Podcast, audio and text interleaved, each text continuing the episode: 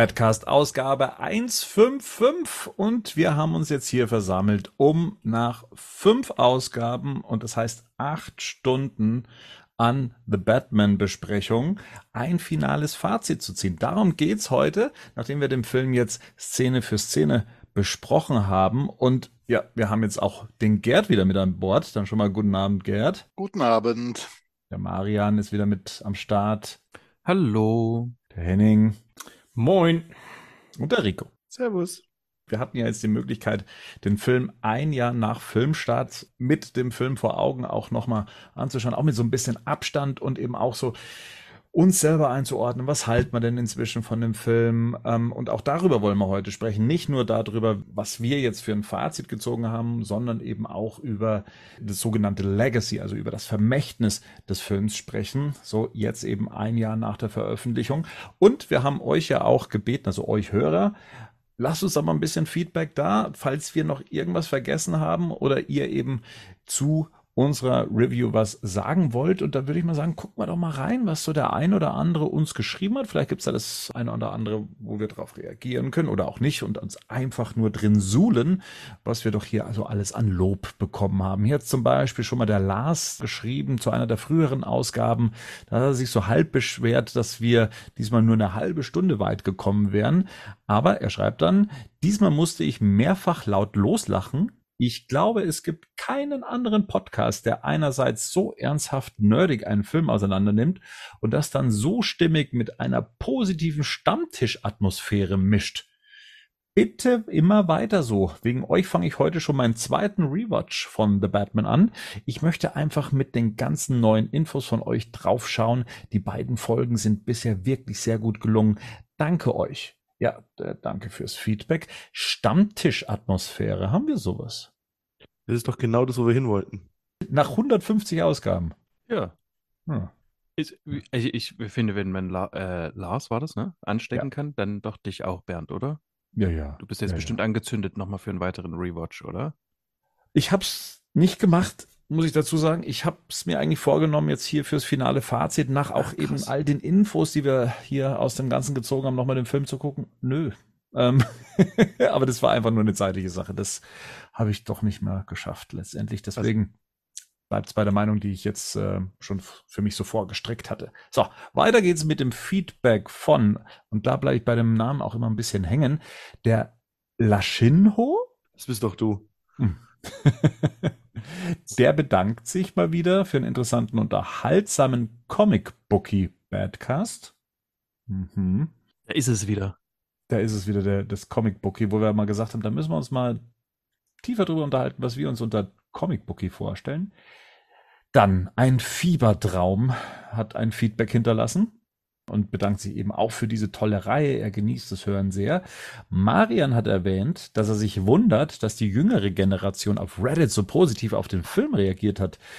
Er, also der Fiebertraum, äh, hat tatsächlich ähnliche Erfahrungen gemacht. Neulich unterhielt ich mich auf einer Party mit einem jungen Mann etwa 18 Jahre alt, der von The Batman regelrecht begeistert war. Vielleicht gerade deswegen, weil er bisher sehr von den MCU-Filmen geprägt war und nun seine intellektuelle Seite auch mal ein wenig ernster genommen wurde.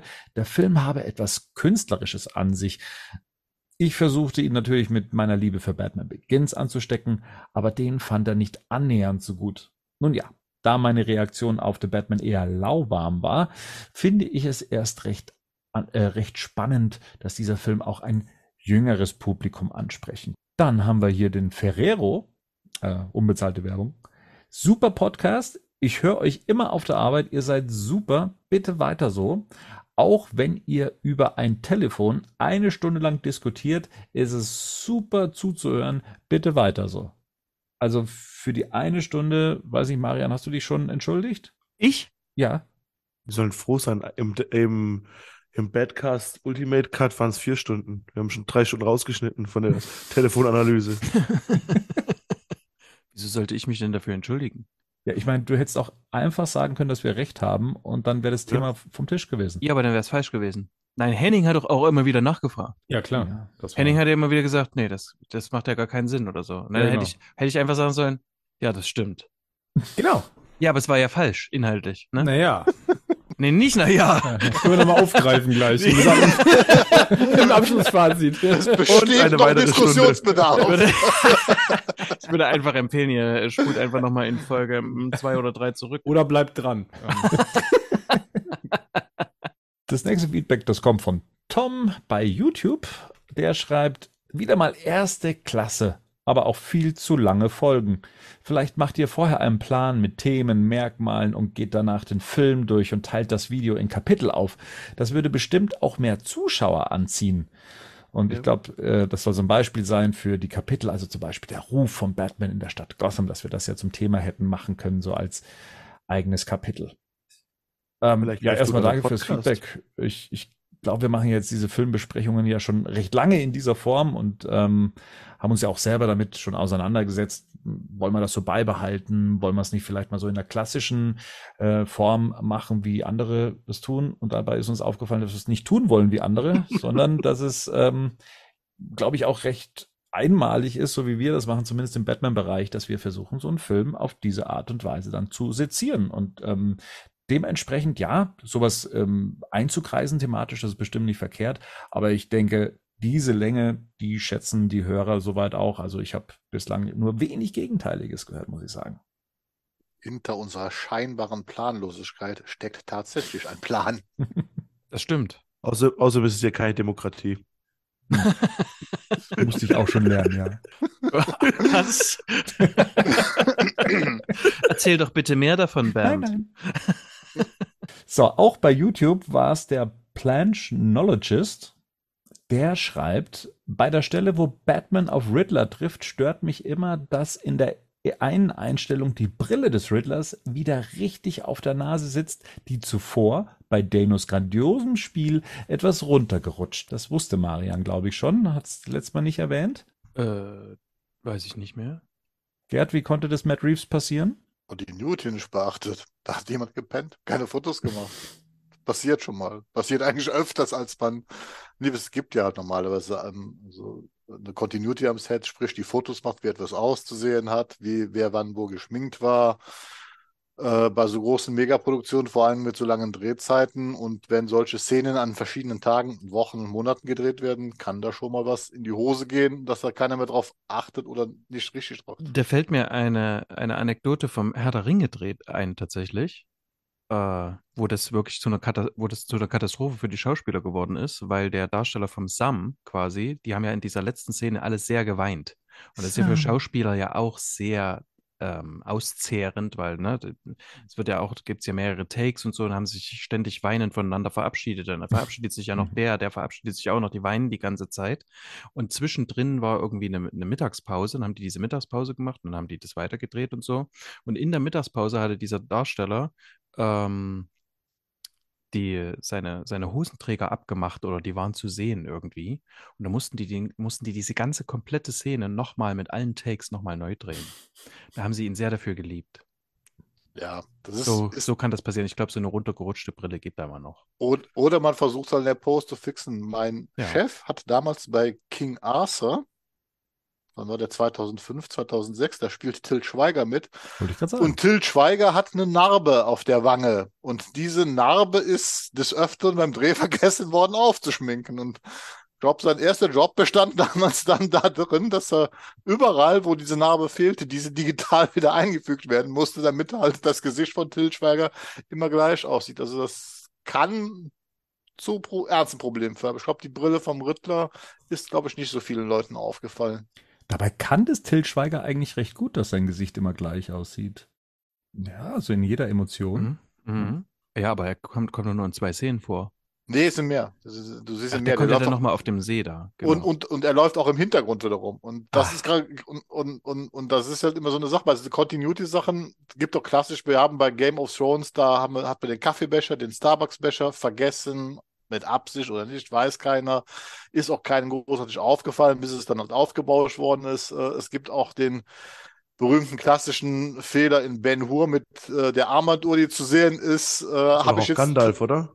Gandalf auch, habe ich tatsächlich bei der Produktion, wo wir gerade dran beschäftigt sind, äh, ein österreichischer Spielfilm, der hält sogar so, da kommt man sogar die Marke erkennen, äh, wo ich mich dann auch frage, ist das keinem aufgefallen? Der Film spielt im Mittelalter und der hält den Arm in der Kamera und da ist eine große goldene Armbanduhr zu sehen. Ne? Also Schauen wir weiter ins Feedback, wie es bei so einem Fiebertraum so ist. Der kommt manchmal zurück und stellt oder gibt noch ein Feedback. Ähm, das war dann jetzt schon etwas zielgerichteter auf die heutige Ausgabe.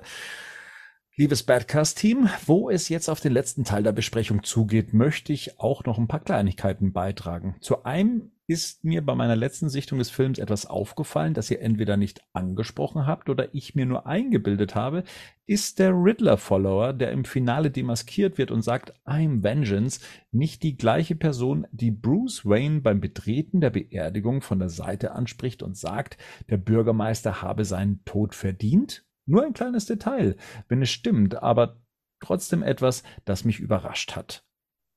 In den Kommentaren äh, wurde da ja eh schon drauf geantwortet. Das ist, glaube ich, tatsächlich so eine der weit verbreitesten Theorien oder Annahmen gewesen, ne? dass man dachte, weil das so vom Typus her irgendwie so gleich war. Ich dachte das nämlich damals im Kino auch, sind das die mhm. gleichen Personen gewesen. Ist aber nicht. Nee, und wie der Flo da noch rausgefunden hat, ist das sogar noch ein Schauspieler, der auch schon bei The Dark Knight ein Henchman vom Joker war. Ja, die müssen auch gucken, wie sie kommen, ne? Wenn der, ja. der, Joker hier sitzt im Knast, also du musst ja irgendwie gucken, wie du zu irgendwas kommst. so, ansonsten ähm, hat er sehr viele Parallelen zu Batman Earth One in dem Film gesehen, äh, beziehungsweise dann gelesen. Ähm, jetzt würde er hier ganz viele äh, Spoiler für Earth One dann zitieren, die möchte ich jetzt hier äh, nicht nennen, das hat er ja selber markiert.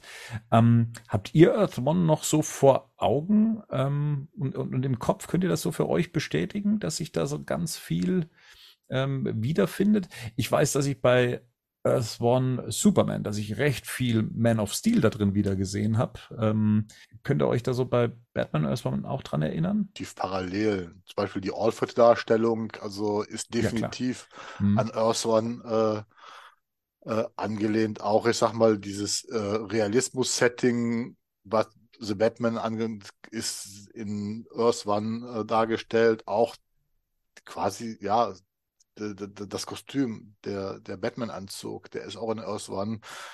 Der sieht schon sehr funktional aus. Also man kann sich vor, also der sieht halt aus, so ähnlich aus, wie wirklich äh, eine Kampfuniform und nicht halt wie so ein hautenges Dress, was man trägt. Da gibt es einige Parallelen. Aber ich glaube, es gibt halt, gerade The Batman schöpft halt wirklich aus 60 Jahren Batman-Geschichte. Also ist nicht nur Earth One, aber Parallelen gibt's. Aber die Martha ist eine Arkham-Geschichte genau. und so, die ist da schon sehr, also die ist da direkt entlehnt. Glaube ich, aber mit der, mit der U-Bahn-Station quasi als mm. Batcave ja. auch. Also der, ja. Genau. Dann haben wir noch den Joker, der grüßt auch das liebe Badcast-Team und hofft, dass er nicht zu spät mit seinem Feedback kommt. Nein, äh, zumindest in dieser Sendung hast du es damit geschafft. Bevor ihr ins Finale geht, noch schnell ein Feedback von mir. Ich habe mir eure bisherigen Casts zu The Batman nun zweimal komplett gegeben. What? Das ist schön. Ja, ja. Äh, Gratulation. Dafür machen wir es doch.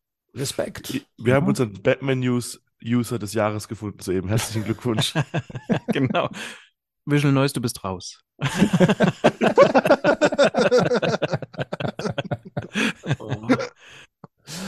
er schreibt weiter. Ich bin wieder sehr begeistert, wie unterhaltsam ich eure Analysen fand und habe jede Nerdminute genossen, egal ob zu Handys oder Mantelkrägen oder zu Riddlers Plan. Durch euch hatte ich zwar einige ernüchternde Momente, aber dafür sehr viele erhellende Momente. Erst durch den Cast ist mir klar geworden, warum ich bestimmte Aspekte des Films mag und anderen nicht so sehr. Vor allem weiß ich jetzt, warum der Film bei mir so hoch rankt. Mir ist schon immer die Psychologie von Figuren wichtig und das Beherrschen und das beherrschen Matt Reeves und seine Schauspieler in The Batman meisterhaft. Dass dafür einige Punkte arg konstruiert waren, stört mich nicht so sehr. Ich bin sehr auf eure auf euren Ausblick auf die kommende Serie und Filme gespannt. Ich möchte jetzt Two-Face sehen und eigentlich auch Mr. Freeze. Wie ihr möchte ich auch außerdem sehen, dass und wie sich Batman zu einer helleren Figur der Hoffnung wandelt aber dafür hätte ich trotzdem gern, dass er jetzt mehr aus den Schatten heraus agiert. Klingt komisch, ich weiß. Eine Frage hätte ich aber noch. Was würdet ihr sagen, ist an diesem Batman und an den Film jeweils besser und schlechter, wenn man ihn mit den anderen großen Filminkarnationen vergleicht. Also Burton, Keaton, Nolan, Bale und Snyder, Affleck. Ich freue mich jetzt auf euer Finale. Macht bitte unbedingt weiter so. Dass hier einfach George Clooney übersprungen wird. Man kann es ja so machen, das, was er ausgelassen hat, kann man ja jetzt beantworten. Gibt's was bei Clooney oder bei Kilmer, was besser war als jetzt hier bei Reeves beziehungsweise Pattinson? Ich würde sagen, die dunkle Stimme von Val Kilmer. Also ich glaube, kein Bruce Wayne sah jemals wie so ein Playboy aus wie George Clooney. Ja. Behaupte ich jetzt einfach mal. George Clooney ist schon sehr gut aussehend. Das stimmt, Mhm. aber ich bin, ich bin, bin auch ein bisschen in Christian Bale verliebt, von daher. Ja, aber auch, ich meine, aber fairerweise hat Clooney das bessere Batman-Kinn. Kinn. Also ich würde sagen, wenn man, wenn man die Kins ranken würde, wäre er auf. Platz zwei hinter Affleck. bin ich Für mich nicht. zumindest. Bin da nicht. Hä? Ich bin, weil irgendwie bei Kinn bin ich raus. Das ist wichtig für Batman, das Kinn. Ja, offensichtlich. Vielleicht ist Ja, auch der aber es geht ja auch darum, ne, dass je, jedes ist ja ein Kinn seiner Zeit. Ähm, Mann. Okay, aber äh, entschuldige, wir reden hier über Kinds oder Kinne, was auch immer. Ja. äh, f- Finde ich den Einwurf schon äh, Ja, eben. in Ordnung. Aber ja, Stimme, okay, vielleicht. Und wenn ich jetzt, klar, wenn, wenn wir das von Rico nochmal aufgreifen, wenn ich jetzt Bruce Wayne als diesen klassischen Playboy sehen will, dann, äh, dann ist Clooney sicherlich so das, würde jetzt für mich auch sagen, so das Idealbild, wie ich mir so jemanden vorstelle in dem Alter. Weil ich meine, Bale hat so ein bisschen dieses Yuppie-Ding noch, weil das ja so ein bisschen immer auch an Mhm. American Psycho erinnert Mhm. hat, ne? Mhm. Da ist natürlich so den Typen, den du so als sympathischen Playboy in der Öffentlichkeit, da finde ich tatsächlich auch Clooney, da hat natürlich alles mitgebracht. Aber das ist, wie gesagt, ja auch dann jeweils Teil der Interpretation. Das hätte jetzt in The Batman ja auch gar nicht reingepasst von der Geschichte her. Ansonsten fällt mir ehrlich gesagt jetzt nicht so viel ein, aber ich bin jetzt auch kein so großer Freund von Forever und Batman und Robin, von daher. Beide haben natürlich einen Robin, ne? Und ich meine, bei, ähm, bei The Batman hat er ja noch einen Schnurrbart. Deswegen. Ja, das stimmt. Ja. Das, soll, das, das, soll, das sollte vielleicht weg. ja, das stimmt. Aber das kann ja noch kommen. Ja. Ja. Ja. Na, hier, Martinez wird Ja, noch ist ja nicht, noch, aber noch ist ja nicht Robin, das Ja, kann ja noch kommen. Also, aber genau, das hätten sie ruhig schon ein bisschen, bisschen, das hätten sie ruhig ja schon ein bisschen irgendwie deutlicher machen können. Ja. Hm. So, dann kommen wir zur letzten Frage und die kommt von Face und der fragt, wann kommt denn das Fazit? Tja, das kommt jetzt in diesem Moment und äh, du hast das ja so toll beantwortet, Marian. Du hast, mit, du hast ein Rätsel gestellt. Kannst du das nochmal wiederholen? Ähm, vielen Dank, dass du mich darauf vorbereitest, dass ich jetzt nochmal. Riecht dir diese Ah. Schweißperlen, dieses Adrenalin, was nach oben Äh, schießt? Das was ist war Marian. die? Ja, komm da jetzt. Du kannst, äh, Ja, okay. kannst du hier so Musik, ähm, so Fahrstuhlmusik einblenden? Rico mit der Tetris-Musik. Wer kennt es nicht? Jeder, der Ja. schon mal in den Fahrstühlen dieser Welt unterwegs war. Ich weiß nicht, wie oft da einfach schon ich gedacht habe, fuck, jetzt läuft hier wieder die Tetris-Musik. Äh, Immer. Immer, ja. Ich glaube, man braucht noch ein bisschen. So, batmannews.de, Marian. Ja, ja, ist schon klar, aber, da, aber dann. Es ging um die Enkelin des Jahres und Ach. irgendwie die Ja, gen- gen- Mutter genau. des, was weiß ich, so Nein. irgendwie sowas. Genau, was ist die Enkelin des, die Enkelin des Jahres, die Tochter des Monats und die Mutter des Tages? Ist das ein echtes Rätsel? Ja, das habe ich mir ausgedacht. Das ist kein gutes Rätsel, aber das habe ich mir ausgedacht, tatsächlich. Äh, Und was ist denn die Lösung? Ja, die Woche. Es ist eine Woche. Wie kommt man da drauf? So viel Zeit. Sehr viel Zeit. Ich weiß nicht mehr. Ich habe schon, ich, also, äh, das habe ich mir ausgedacht, stimmt nicht zu 100 Prozent. Ich habe Sachen gegoogelt und habe mir das dann aus dem irgendwie zusammenge kreiert. Aber ich kann jetzt nicht sagen. Die Woche ist die Mutter des Tages. Hm. Mhm. Aber Ja, Batman dem, würde ja in dem jetzt stimmt's schon, wenn du dastehen. die Reihenfolge aufbaust. Ja. Mit Batman hat es überhaupt nichts zu tun. Es Ja, aber- ist eine Woche, Nee. ist die Antwort. Eine Woche. Oder die Woche. W- Würde Batman nicht erklären, wie er auf die Lösung kam? Das müsste er doch jetzt machen. Und was Bin wäre ich, denn dann Bat die Lösung? bin ich Batman? Hm. Die Frage war, wann kommt das Fazit? Die Woche. Okay. Deswegen braucht es in dem Film ständig irgendwie so Zufälle. Ist damit es nicht so ernüchternd ist. weil das mit den Rätseln halt einfach nicht funktioniert. Mega schwer, ja, mega schwer selber. So Aber der hey, Batman, so der Batman denkt sich, was ist das denn hier für ein Rätsel? Ich werde dafür nicht bezahlt. Scheiß nicht einfach. Fuck. Achtung, Hey. Achtung, ich, da kann ich schon mal spoilern. Mhm. Äh, ähm, unser Freund Pierre wird demnächst mit einer, mit einer Riddler-Review rauskommen und hat dort auch drin ein Rätsel gestellt. Okay. Das ist spannend. Das ist, Ist gut. besser. Das ist besser als meins. Ja. Besser. Noch besser.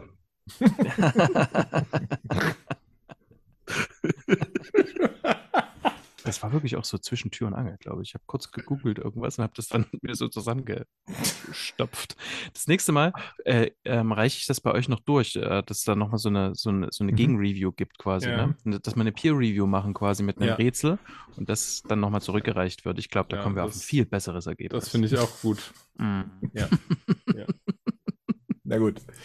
Kommen wir zu unserem Fazit, ja, ähm, zu unserer abschließenden Wertung, wenn man so möchte. Und natürlich könnte jetzt jeder von uns einen Monolog halten, aber so einfach wollen wir es jetzt auch wiederum nicht machen, sondern wir haben gesagt, wir gehen einfach ein paar Kategorien durch, ähm, um dann letztendlich tatsächlich zu unserer Einordnung beziehungsweise zu unserem Fazit, zu unserer Wertung zu kommen und äh, haben so ein paar Kategorien rausgeholt, ähnlich wie bei den Oscars, wo man dann äh, sagen würde, okay, das sticht besonders hervor, ähm, das ist ausgezeichnet oder äh, das hätte ich mir hier und da anders vorgestellt. Deswegen würde ich sagen, fangen wir doch mal an mit der Kategorie, was sagen wir denn zu den Schauspielern? Ne? Das ist ja bei Batman-Filmen immer sehr spannend. Es beginnt beim Hauptdarsteller, der die Rolle von Bruce Wayne und Batman übernimmt, geht weiter bis hin zu Catwoman, zum Pinguin, haben noch Alfred mit dabei und natürlich auch Nebendarsteller, äh, wie zum Beispiel Falcone oder Falcone. In dem Fall so deswegen. Wer möchte anfangen? Wer hat eine Meinung zu den Schauspielern? Ich meine, da haben wir eher die gleiche Antwort, oder? Top, Colin Farrell und Zoe Kravitz. Absoluter Flop, Falcone, Totoro. Würde ich jetzt mal so sagen. Und Batman ist halt wie immer so in der Mitte. Der, also halt äh, hier, Pattinson. Findest du echt nur in der Mitte? Also im Vergleich zu den anderen, weil von Pattinson, also ich, bei Robert Pattinson, ähm, da bin ich nicht, da wusste ich vorher schon, dass er Schauspielern kann und ich glaube, so eine Rolle ist irgendwie dankbar, so irgendwie ganz echt grimmig in die Kamera zu gucken. Ich meine, der macht schon viel mit der Maske und mit den Augen, das macht er schon gut, aber das ist jetzt dankbarer, aber gerade hier Zoe Kravitz hat mich positiv überrascht Mhm. und Colin Farrell, der hat eigentlich nur gute Sachen gemacht in den letzten Jahren. Also das, da überrascht es mich so nicht, dass es gut ist, aber es war schon sehr gut, was er da macht. Und Totoro ist für mich nach wie vor das größte Fail-Casting des Films. Also ich, ich, also für mich sind, also Zoe Kravitz ist für mich auch eine Riesenüberraschung gewesen und so. Eine Wildcard war das halt, ne? Ja, voll. Und ich habe das der auch nicht zugetraut. Ich kannte die ja nur aus, aus dem einen X-Men-Film und aus noch irgendeinem anderen Film und da ist die mir nie besonders aufgefallen. Potter. Ja, da sowieso nicht. Also da siehst du, also kenne ich sie ja noch aus noch anderen Filmen, wo sie mir nicht aufgefallen ist. Ähm, oder wo sie nicht herausgestochen ist. Aber Pattinson hat, ich finde, der trägt ganz viel von dem Film. Ich finde den mega gut, tatsächlich. Also sowohl als wenn er mal die Maske abhat, als auch wenn er sie aufhat. Ich finde, äh, das quasi der Dankbarkeit der Rolle zuzuschieben, das kann ich irgendwie nicht. Also der George Clooney hätte es so nicht spielen können. Das weiß ich ziemlich, nee. Bin mir ziemlich sicher.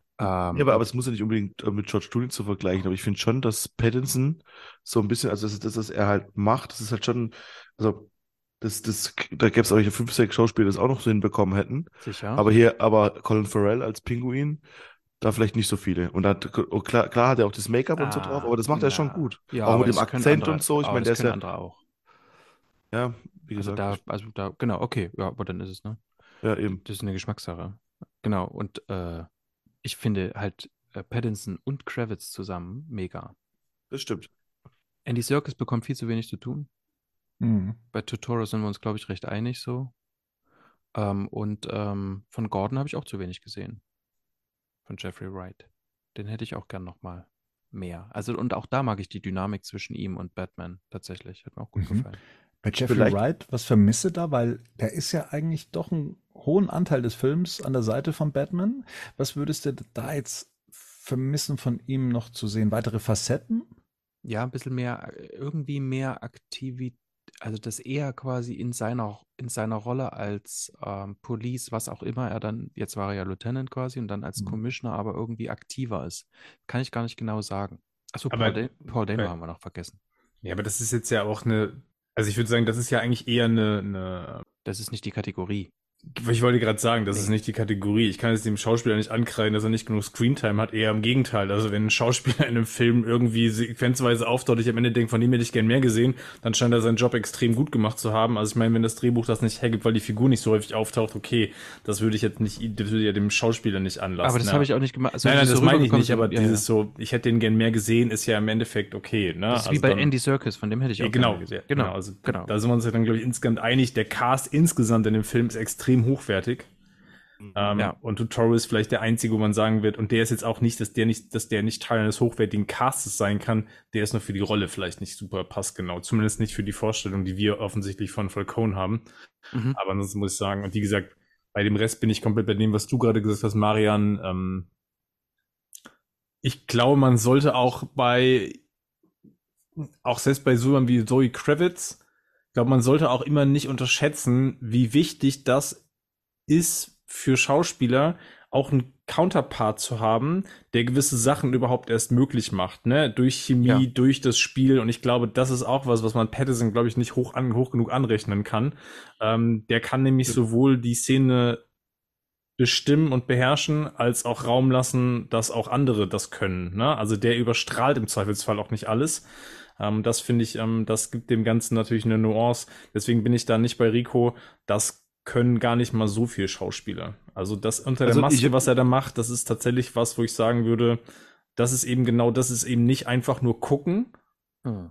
Das ist ähm, schauspielerische Klasse, mit den Augen Dinge zu tun. Andere gucken halt nur. Dann, das ist aber ein Unterschied für mich. Also das eine ist das Spiel, das andere ist gucken.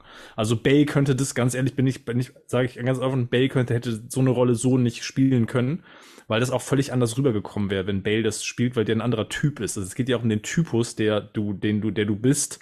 Deswegen ist es auch immer ganz schwierig, so Performances, finde ich, zu vergleichen Ja. weil das auch schwierig ist. Ne? Du hättest jetzt in, die, in diese Batman-Interpretation hättest du jetzt kein Bale setzen können. Das hätte einfach nicht funktioniert, weil das völlig anders gewirkt hätte. Also, also nochmal, ich habe nicht gesagt, dass ich ihn schlecht finde. Nein, nein, das habe ich auch gar nicht dass verstanden. andere, Nein, nein, Gar nicht. Das andere herausstechender waren Ja. als er. Und bei ihm habe ich es halt erwartet, dass er das gut macht. Ja, dann, äh, klar, das ist, ich meine, das ist jetzt keine Überraschung, dass der, dass der, glaube ich, dass der Genau. spielen kann, das ist klar, ne? Aber trotzdem haben wir ja schon mehrfach gesagt in den Szenen, der, der macht da wirklich überragende Dinge in dem Film. Und der muss man sagen, der hat halt unfassbar viel Screentime auch, ne? Also der kommt halt in fast jeder Szene gefühlt vor. Der muss ja den Film im Endeffekt auch tragen. Genau, darf man auch nicht vergessen, weil ich habe jetzt gerade so nochmal gedacht, eigentlich jede Szene, äh, die ich so am mei- mag, das sind so Dynamik-Szenen. Also er mit Andy Serkis, er mit ähm, äh, Zoe Kravitz, er mit Jeffrey Wright, als die in diese Garage gehen. Das ist was, das amüsiert mich unglaublich, wie die da miteinander agieren. Ähm, er mit ähm, Colin Farrell. Also das ist, aber natürlich ist er ja auch, er mit Paul Dano am Ende auch diese Liebesgeschichte nochmal. Und auch, und das ist, ähm, aber ja, selbstverständlich, er ist ja auch die ganze Zeit nur in dem Film. Es ist ja sein Film quasi, ne? Gerd, hast du dem noch was hinzuzufügen? Im Prinzip ist jetzt eigentlich schon alles gesagt worden. Das Einzige, was mir noch bei Totoro, da glaube ich, liegen noch die Probleme einfach ein bisschen am Drehbuch und so weiter. Ich glaube, es gene- also als Falcone ist er wahrscheinlich wirklich, ist er nicht die, die beste Wahl, aber die wenige Screentime, die er da noch bekommen hat, das wenige, was er machen kann, die verstärken das auch noch. Da fehlt also auch. Ich mag den als Schauspieler eigentlich sehr, aber da, ja, er funktioniert halt nicht. Das, wie gesagt, aber ich würde es nie, ihm nicht alleine anlassen, sondern ich denke mal, es liegt auch mit am Drehbuch und wie man ihn da inszeniert hat. Keine Liebe für Paul Dano. Den habe ich vorhin einfach mal nochmal mit reingeschrien. Der ist Aber- brillant. Ja, brillant. Gut, das haben wir bei jeder Szene auch gesagt. Ja, Ja, ja, ist- Ja, absolut, ja. Also und auch das musst du so, das musst du, das kriegen auch nicht so viele hin. Ja, voll. das- Ja. Ja, Ich, also find, ich finde, dieses ganze Ensemble Top. trägt diesen Film Absolut. und äh, geht über viele und, und äh, löscht so viele Schwächen aus, die er tatsächlich auch so auf Story-Ebene hat. Das haben wir, das haben wir ganz oft so rausgefunden. Und das hat Ja. auch beim ersten Mal so ein bisschen diesen, diesen Glitter äh, für diejenigen, die den Film jetzt eher mögen oder auch in mehreren, bei mehreren Sichtungen ähm, gehört auch dieses Ensemble ganz stark mit dazu, ja. Naja, 100 Prozent. Hm. Und dass es eigentlich auch nicht so große Namen sind, finde ich äh, einen schönen Weg, wenn man sich mal anguckt, wie die Batman-Filme mal begonnen haben mit Keaton, Schwarzen, äh, äh, Keaton sage ich schon, der war ja der kleinere Name neben Nicholson, aber äh, Schwarzenegger, Jim Carrey, Tommy Lee Jones etc., also die, die ja immer Namen ihrer Zeit waren und ähm, man ja dann doch mehr auf das schaut, wer passt in die Rolle, wer kann es schauspielerisch tragen. Ich glaube, das hat sich hier gut ausgezahlt. Für mich auch ähm, mit der Frau Kravitz letztendlich, an der ich am meisten gezweifelt hatte. Ähm, weiß gar nicht warum. Ähm, vielleicht war ich da auch ein bisschen äh, aufgrund ihres Vaters ein bisschen vorbelastet und habe ihr das irgendwie nicht zugetraut, keine Ahnung, ähm, dass, dass äh, sie da eine gelernte Schauspielerin wäre, die das Ganze dann auch tragen kann. Pattinson ist natürlich immer so eine große Geschichte gewesen, wie bei jeder Neubesetzung von Batman, ähm, seit den äh, Anfangstagen von, von Keaton bis dann Affleck bis jetzt hier. Und ähm, da gab es gar nichts, also akzeptiert vom ersten Moment an, ähm, als dann der Film lief letztendlich. Ich kann mich allerdings noch daran erinnern, als wir den ersten Trailer damals gesehen haben und man ihn, wisst ihr noch, als dann die ersten Bilder aus dem Trailer ähm, rumgeschickt wurden, die Rico, glaube ich, dann in den Kanal gestellt hatte und er dann mit der Emo-Frisur zu sehen war und ich dann, also in mir dann alles zusammengebrochen ist, nachdem mir ja schon das Batmobil nicht so gefallen hat und das Kostüm mich nicht so wirklich überzeugt hatte, war dann auch noch dieser Look dann mit dabei. Aber letztendlich ist es halt dann immer wieder das, dass das Endresultat und dann eben die schauspielerische Leistung ist, ist was, äh, was überzeugen muss und die war halt halt großartig. Also äh, auch dieses im minimalistischen, ne? nur gucken, nur, nur dastehen, ähm, zu wissen, wie man mit seinem Körper umgeht, um, um diese Figur einzufangen. Und ja, von dem her das perfekt. Jetzt die Geschichte mit äh, Falcone, wie gesagt, ich weiß nicht, ob es eine Story dazu gibt, warum ähm, Reeves ihn besetzt hat, ob das aus freundschaftlichen Gründen war oder weil er ihn wirklich perfekt für diese Rolle fand, das weiß ich nicht. Ähm, oder habe ich jetzt gerade nicht so vor Augen. Aber ja, wenn ist es das, ist, ist, ist eher, dass der auch nicht dieses Bild für mich erfüllt, äh, zumal es ja dann eine recht ähm, große, ja, ein großes Vorbild gibt ähm, oder eine, eine Silhouette, in, in die er einfach nicht reinpassen möchte. Das hat schon auch viel mit der Optik auch zu tun und dann letztendlich auch dem, was er verkörpert. Das wurde für mich auch nicht angefangen. Aber ansonsten bin ich, also gibt's eigentlich niemanden, der für mich da so großartig rausfällt, wo ich sage, ah, das ist eine kleine Rolle, die habt ihr nicht gut besetzt oder sowas. Ich finde eigentlich, der Film ist eigentlich in, ja, bis in die kleinste Rolle gut besetzt, wirklich sehr gut besetzt. Wobei ich sagen muss, so viele Rollen hat er auch wiederum nicht, ne? Also, wenn man so den Film äh, sich durch den Kopf durchlaufen lässt, ist es ja doch ein Ensemble letztendlich, was da ist, aber nicht, nicht viel mehr drumherum. Naja, gut, du hast den Staatsanwalt Coles noch, also du hast ja auch Gesichter, die man schon auch kennt, auch wenn es mhm. jetzt dann, ne, wie gesagt, dann nicht die bekanntesten Namen sind, aber hier ist ja ganz klar zu erkennen, dass das Konzept ist, wir nehmen jetzt keine A-Lister, sondern wir nehmen halt wirklich äh, Schauspieler, die erstmal in der Lage sind, das tatsächlich zu tragen. Ne? Und hier ist nicht nach irgendwelchen Marketing-Aspekten eine Rolle besetzt worden. Und ich glaube, das ist natürlich, spricht auch einfach schon dafür, wie geht man an so einen Film auch konzeptionell ran. Ähm, und das muss man dann wiederum auch dem Studio an der Stelle zugute halten, dass man da ja offensichtlich ne, Matt Reeves die Freiheit gegeben hat, zu sagen, okay, caste das, was dann für den Film, du für den Film für richtig hältst ähm, und für die Rollen. Weil das, es gab auch schon andere Zeiten, ne? Und das, das muss man dazu auch sagen, wo man vielleicht dann eher, wie gerade schon genannte Namen, eher nach Namen gecastet hat, um einfach ein Zugpferd für die Vermarktung zu haben. Hätte jetzt ja auch denken können, genau das könnte jetzt auch, hätte auch der Weg von Warner sein können, ne? Nach dem Ganzen, wir müssen jetzt diese, diese Figur auch neu starten, dass man genau diesen Weg geht und sagt, eher auf einen großen Namen zu setzen, finde ich ja, ähm, begrüßenswert, dass das nicht gemacht worden ist. Zu Totoro vielleicht noch die eine Sache, ähm, Reese wollte unbedingt mit Tutoro arbeiten. Und mhm. ähm, das ist natürlich vielleicht auch die Rolle, die am besten passt. Und dann gibt es ja noch diesen kleinen, ähm, ich glaube, ich hatte das schon mal in der The Long Halloween ähm, in dem Cast gesagt, äh, es gibt ja noch diesen kleinen Wayne interessierts Fact, dass ähm, Jeff Loeb und Tim Sale ja mal so ein Fancasting gemacht haben für ihr in, in so einer Wizard-Ausgabe für ähm, The Long Halloween und für Dark Victory. Und da war ja, da hatten sie John Turturro als Alberto Falcone quasi besetzt. Mhm. Und ähm, das Lustige ist ja, dass Jeff Loeb quasi der Screenwriting-Lehrer von Matt Reeves war in seiner Ausbildung. Also da ist, da kann man einen Zirkel aufmachen oder eben auch. It's like poetry, it rhymes. Danke, George. So. ähm, apropos gute Story. Ja, äh, Story, Setting, also um was es in einem Film geht.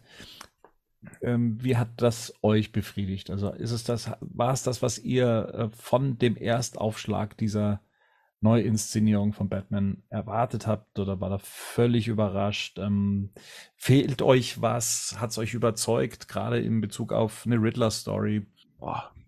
Ich glaube, dass ich da eine fast zu hohe, auch nach den Affenfilmen, eine fast zu hohe Erwartungshaltung hatte.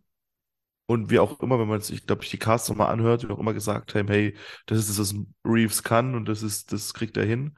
Und dann konnte man eigentlich, auch wenn ich es mal anders gesagt habe, aber eigentlich war dann die Ernüchterung dann auf jeden Fall da. Es war jetzt nicht so, dass man sich, das ist, also dass man sich so geärgert hat, weil es irgendwie kacke ist, weil irgendwelche Sachen nicht gefehlt oder gefehlt haben, aber es war jetzt auch nicht so, dass ich gedacht habe, Mann, irgendwie, ich komme hier raus und bin erstmal so, und das hat man, glaube ich, auch als wir im Kino waren, wir waren nicht so 100% begeistert davon. Wir waren halt erstmal so, ja, komisch, muss ich nochmal gucken. Und da war halt, wie gesagt, die Erwartung zumindest bei mir eine ganz andere, als ich im, bevor ich ins Kino bin. Vor allem, weil wir halt auch immer einen Riddler wollten, weil wir viele Sachen auf dem Papier gestimmt haben. So. Und das dann halt irgendwie an, an, an so ein paar ungelenken Sachen so ein bisschen nicht gescheitert ist, aber zumindest ein bisschen nicht meine Erwartung erfüllt hat. Die vielleicht auch gar nicht zu erfüllen waren, muss man fairerweise auch sagen. Ist ja auch ein schweres Unterfangen wahrscheinlich gewesen, das so zu machen. Ähm, Ich muss da nochmal drüber nachdenken, jetzt über die Frage von, von Bernd tatsächlich, was so die Story betrifft, aber nur auf die eine Sache schon mal zu antworten. Äh, meine Erwartung von Reeves, was auch so die Affenfilme betrifft, die hat er hier eigentlich tatsächlich auch erfüllt. Es ist nämlich so Charakterzeichnung. Also das hat er meiner Meinung nach relativ gut gemacht, vor allem was so Batman betrifft.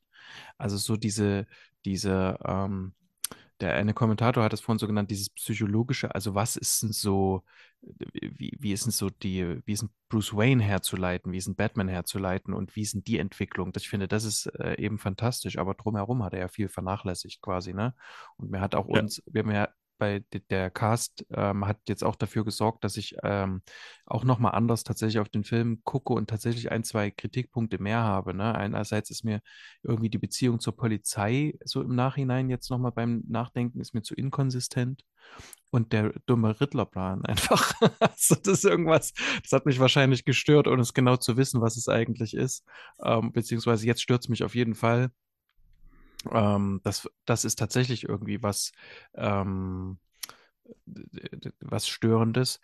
Und mi- mich nimmt hier sehr diese Atmosphäre ein. Also das ist, hat aber mit der Story wenig zu, zu tun und die ist ähm, so verkopft. Das sind so viele Themen zum Teil, die da auch so angerissen werden und die werden zum Teil auch nicht richtig ausformuliert, finde ich. Ähm, und so wird auch dann so diese, dass die den Riddler verfolgen und die Schergen und so, das wird dann zeitweise so zu einem Thema von vielen, finde ich.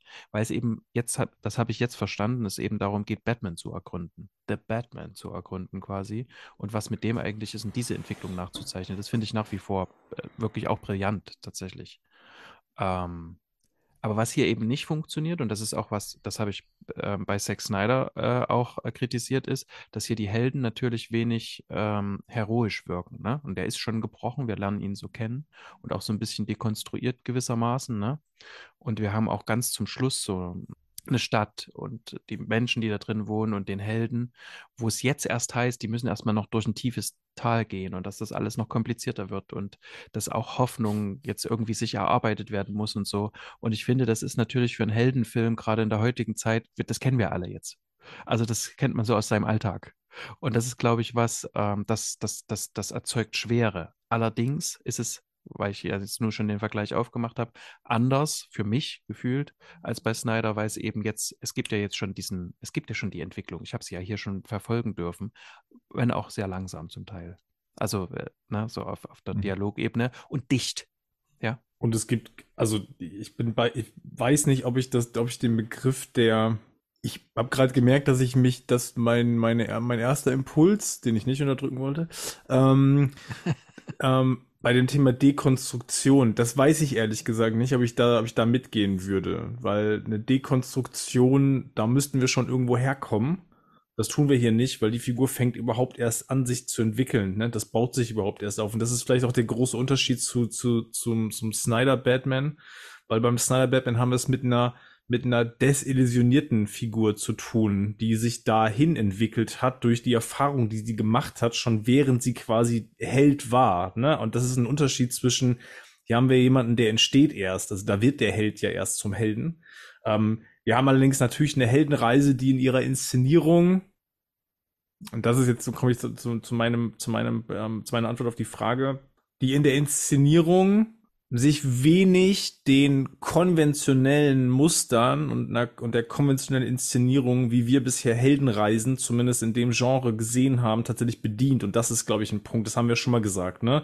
Es fehlt oft so dieses Epische, was wir dann von Heldenfilmen in dem Genre auch gewohnt sind. Und das ist ja auch das Ende, auch wenn das auf einer hohen Note tatsächlich ja noch endet am, am, am Schluss mhm. mit der Erkenntnis, ist das dennoch jetzt auch durch die Musik und dann noch mal, noch mal Nirvana, es ist natürlich nicht, es hat nicht den gleichen emotionalen Impact, den man damit vielleicht auch hätte erzielen können.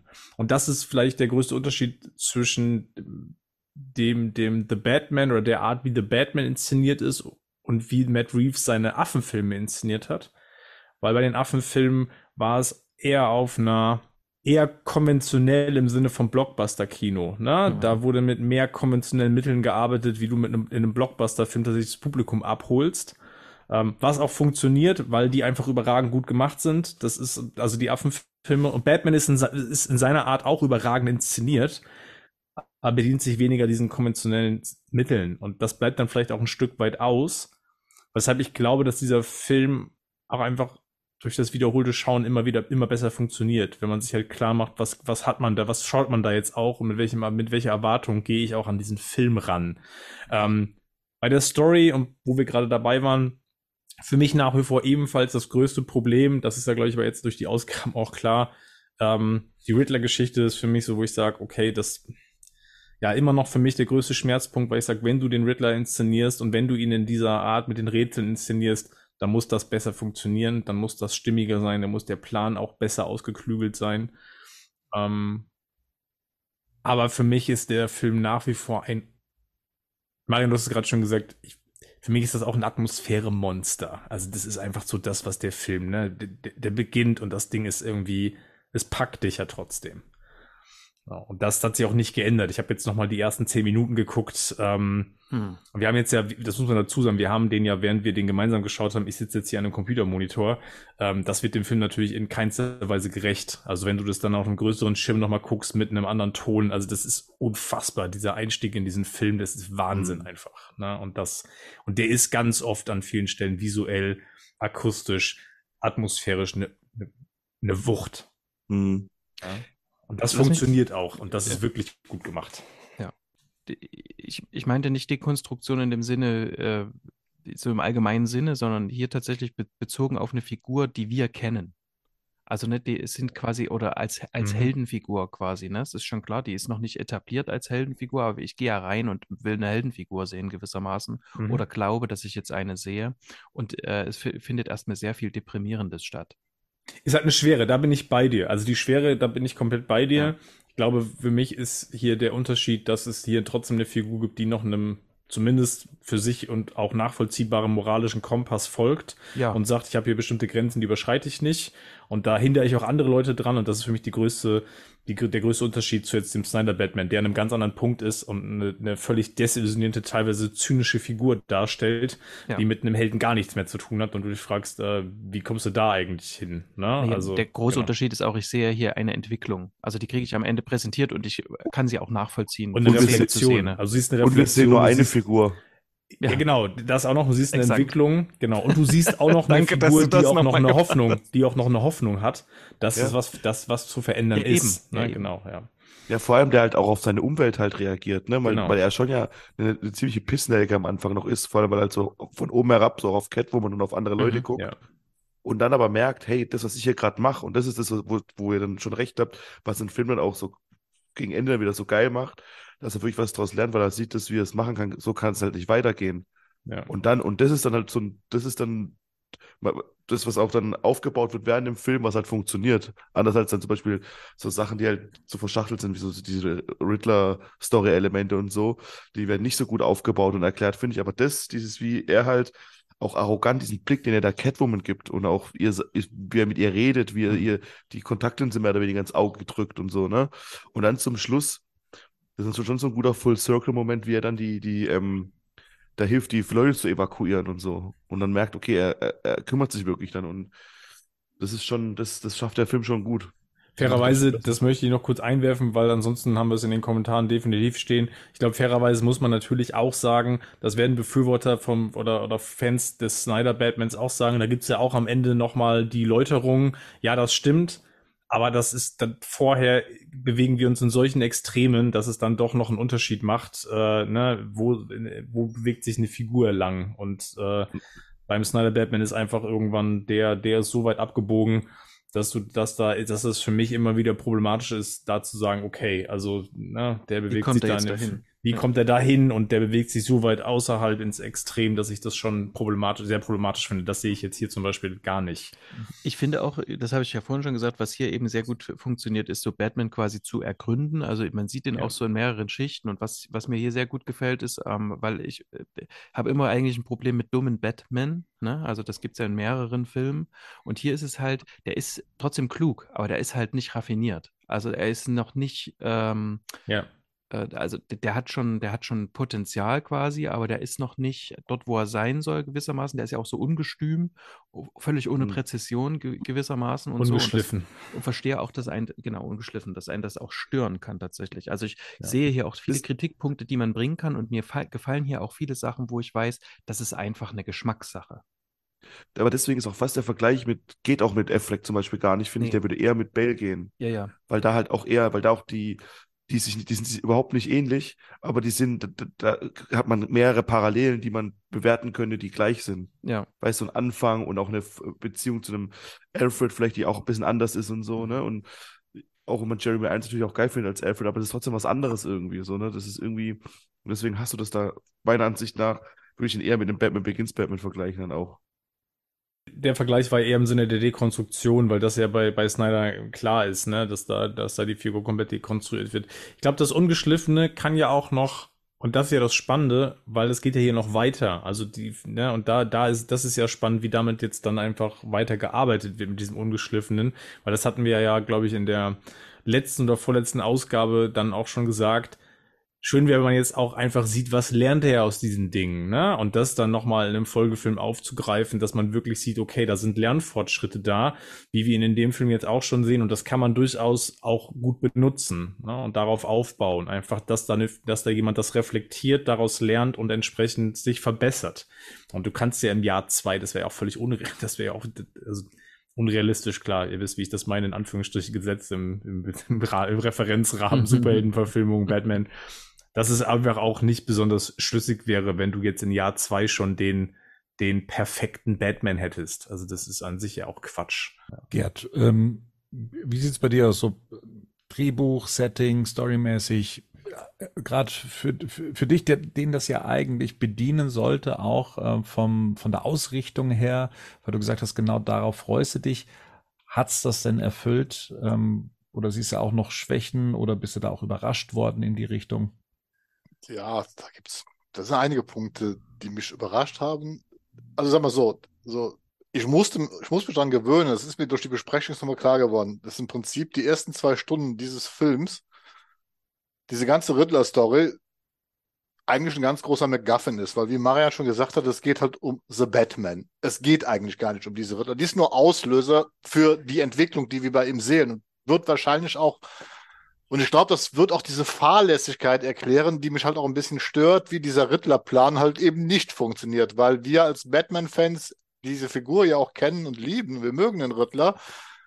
Und ich glaube, Reeves die dementsprechend aber nicht so behandelt, sondern er benutzt diese Figur als Katalysator dafür, was Batman in seiner Entwicklung durchmacht. Und ich glaube, Reeves interessiert auch gar nicht der große, große Plan dafür. Da muss man sich erstmal dran gewöhnen. Ähm, dass das so ist. Und er bedient da ja auch wieder seine klassischen Vorbilder, die ähnlich äh, engagieren. Nur, dass es halt hier fast zwei Stunden sind, mit dem Unterschied, dass diese zwei Stunden dazu genutzt werden, das, das ist, was ihr alle ja schon gesagt haben, dass wir zwei Stunden lang Pattinson als Batman und Bruce Wayne mit anderen Personen interagieren sehen und wir bei ihm eine Entwicklung sehen in diese Zeit, über die halt dann zu dem Finale, was ihr das letzte Mal, da fand ich eure Besprechung wirklich ganz toll, da bin ich mit vielen war ich komplett d'accord, was dazu geführt hat, warum er sich halt zum Schluss ändert. Also das ist so, wo mich der Film dann überrascht hat, weil ich hatte tatsächlich wirklich erst damit gerechnet, dass es der Riddler halt wie ein klassischer Bad Guy funktionieren wird in dem Film. Und das tut er eben nicht. Das hat also, das, das war nie das Ansatz. Das Ansinnen von Reeves ist ganz klar, die Psyche von Batman, diese Figur zu ergründen. Was macht ihn aus? Ob er dann jetzt in der Fortsetzung mit anderen Bösewichten, beziehungsweise mit Oz, mit dem Pinguin, der funktioniert ja wesentlich besser als, als, als Bösewicht in diesem Film, als zum Beispiel Falcone, als auch der Riddler. Also tatsächlich ist dieser Gangster Oz für mich nachvollziehbar und logischer erklärt als die beiden anderen Figuren. Das eine wegen Tuteure, das andere, ja, weil Rittlers großer Plan halt, ja, wie wir alle wissen, diese großen Schwächen hat. Wir haben sie jetzt so weit auseinandergenommen, dass es ja schon nicht mehr feierlich ist, dementsprechend. Und wir sind aber, ich merke auch, das hat ihn nicht interessiert. Also ich glaube, das war nie das Ansinnen von ihnen. Da muss man erstmal mit klarkommen, finde ich. Ich kann damit leben, aber ich bin jetzt auch natürlich in dieser Situation, wie, wie Henning das sagt, was machen wir jetzt, was macht er da in der Fortsetzung? Was lernt diese Figur? Hat sie was daraus gelernt? Wie entwickelt die sich jetzt weiter? Wie greift er das jetzt auf, um das fortzuführen? Und das ist das Spannende, was der, äh, was Reeves da gemacht hat. Von der Inszenierung her würde ich sagen, hat er das mit ziemlich sicherer Hand äh, inszeniert, also entsprechend dem Genre, wo er sich bewegen wollte oder den Genres, wo er sich bewegen wollte.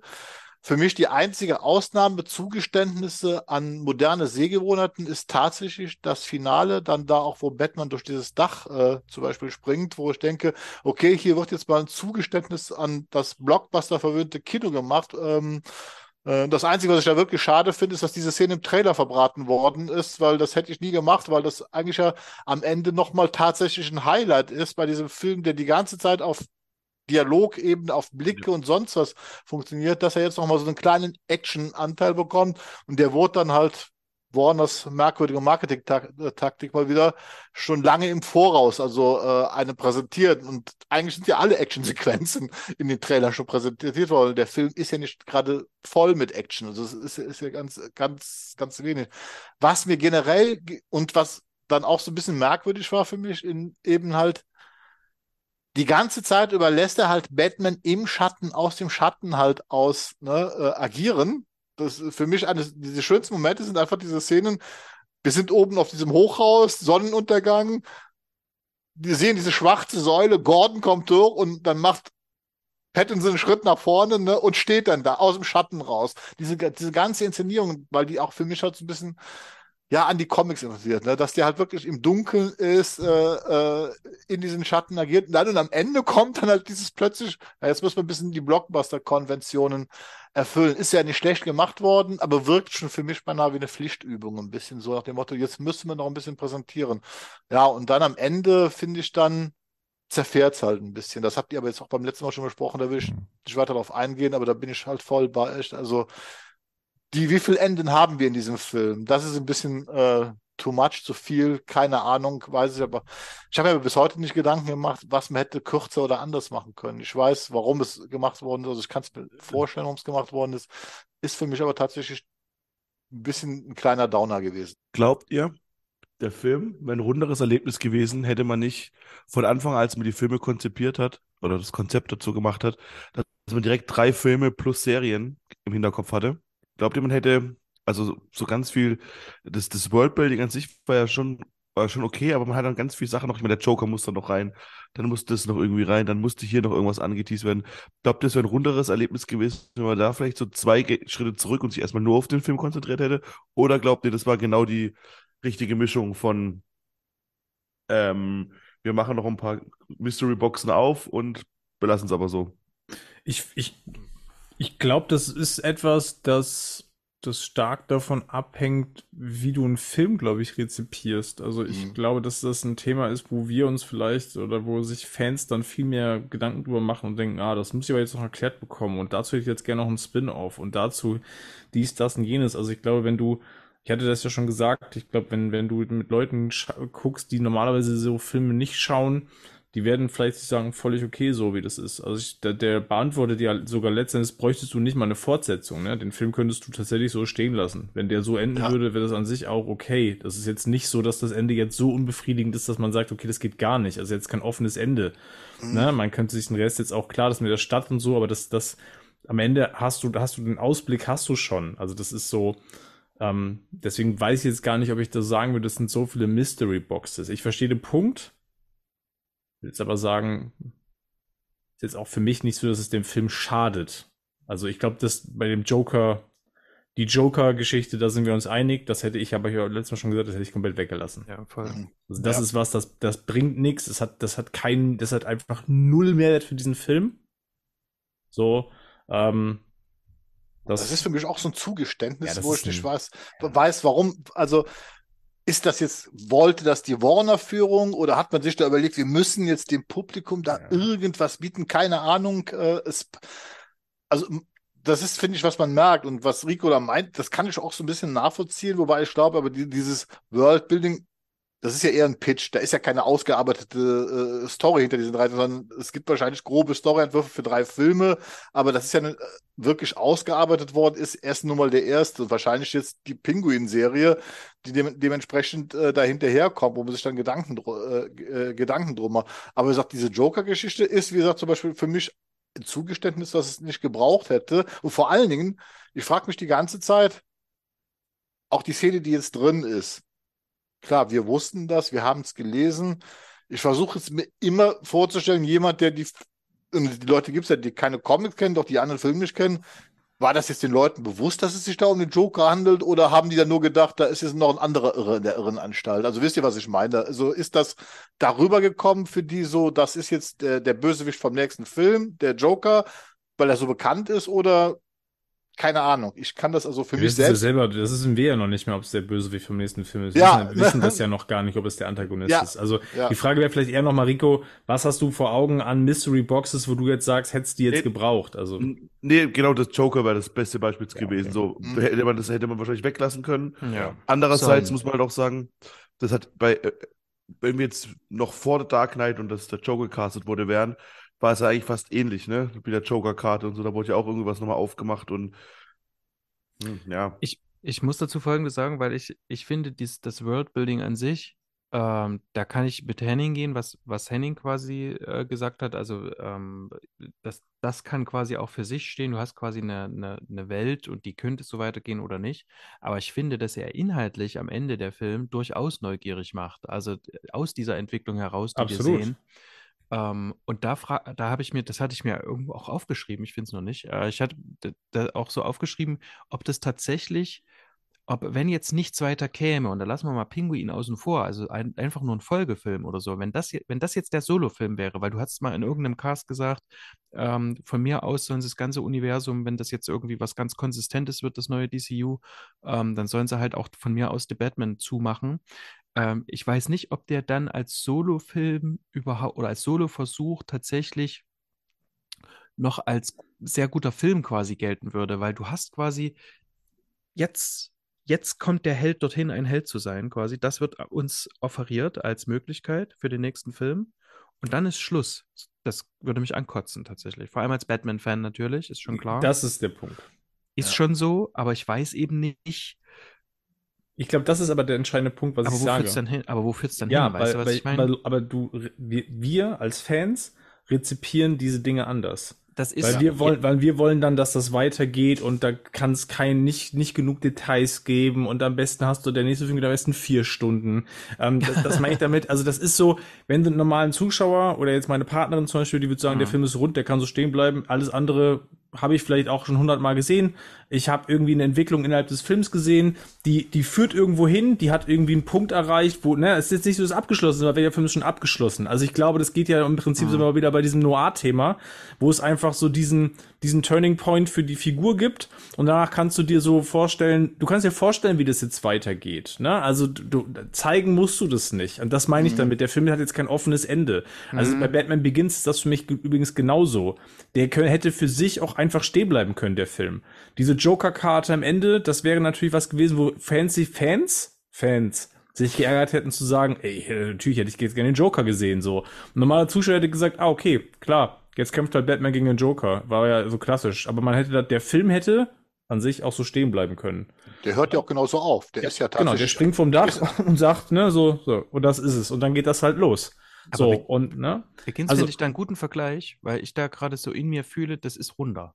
Also es ist irgendwie so dieses, Okay, okay, ja. der ist jetzt halt Batman, ne? Ja. So fertig. Ja. Aber jetzt ist er Hm. hier, jetzt ist er ein anderer Batman, als es Ja, aber da Bis, bist du trotzdem aber ich zu sehr verstehe, ich verstehe, ja, ich verstehe, ich verstehe das, was Henning sagt, aber ich weiß jetzt gar nicht, wir wissen ja auch noch gar nicht, wo es denn hinführt. Da kommen wir bestimmt auch noch dazu. Ja. Der hoffnungsvolle Batman, der helle Batman und so, wissen wir ja gar nicht, wo das hinführt. Es ist ja jetzt nicht so, dass ich jetzt eine bestimmte Inkarnation vor Augen habe. Nee, nee, nee, nee. Na, ja. Hm. Ah, ihr versteht, was ich meine, glaube ich. Ja, total. Ja, ich, ja. bin- ich bin ja, ich sehe das ja genauso. Also mich Ah, hat ja, der okay. Film ja genauso, dass ich jetzt sage, Mhm. ich will ja wissen, wie das weitergeht. Aber ich habe nur gesagt, man hätte jetzt, wenn das jetzt zugemacht werden würde, dann würde ich als Fan sagen, boah, hätte ich aber alles gerne gesehen. Mhm. Aber trotzdem kann ich diesen Film, kann ich, kann ich mir dann trotzdem immer noch anschauen, Sicher. weil der jetzt nicht so ist, dass ich so denke, der hat jetzt irgendwie kein Ende oder der ist ohne Fortsetzung, weißt du, so Serien, die plötzlich mittendrin abgesetzt Ja, werden, ja. wo du denkst, das ist nicht mal fertig das ist erzählt. nicht. Ja. So, das ist natürlich ein was anderes, ne?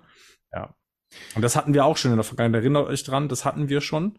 Ähm, wo es, wo es Ja. äh, so Filme gab, wo du gedacht hast, okay, das kannst du so jetzt nicht stehen lassen. Das ist im Prinzip, der, der Film ist ja nicht mehr für sich fertig erzählt. So meine Meinung zur Story, ich gehöre zu den Leuten, die, ich fange anders an.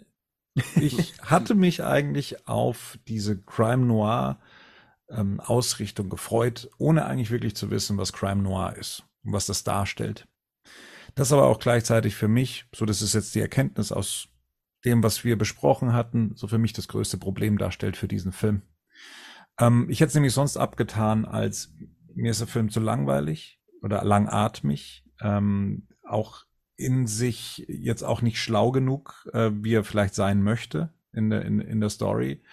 Ähm, und erzählt mir vielleicht auch nicht genug. Wir hatten schon im Nachgang mal so ein Gespräch, ähm, es vielleicht eine Origin-Story nochmal gebraucht hätte für Batman. Für, für mich in dem Fall hatte ich zumindest das Bedürfnis zu sagen, ich weiß nicht, wie dieser Batman, den wir hier sehen, in dieser Story überhaupt stattfinden kann. Wie ist er denn zu dem geworden, was er gerade ist? Ähm, warum steht da dieser Typ in diesen Lederklamotten mit diesen Spitzohren in diesem, in, in diesem Setting?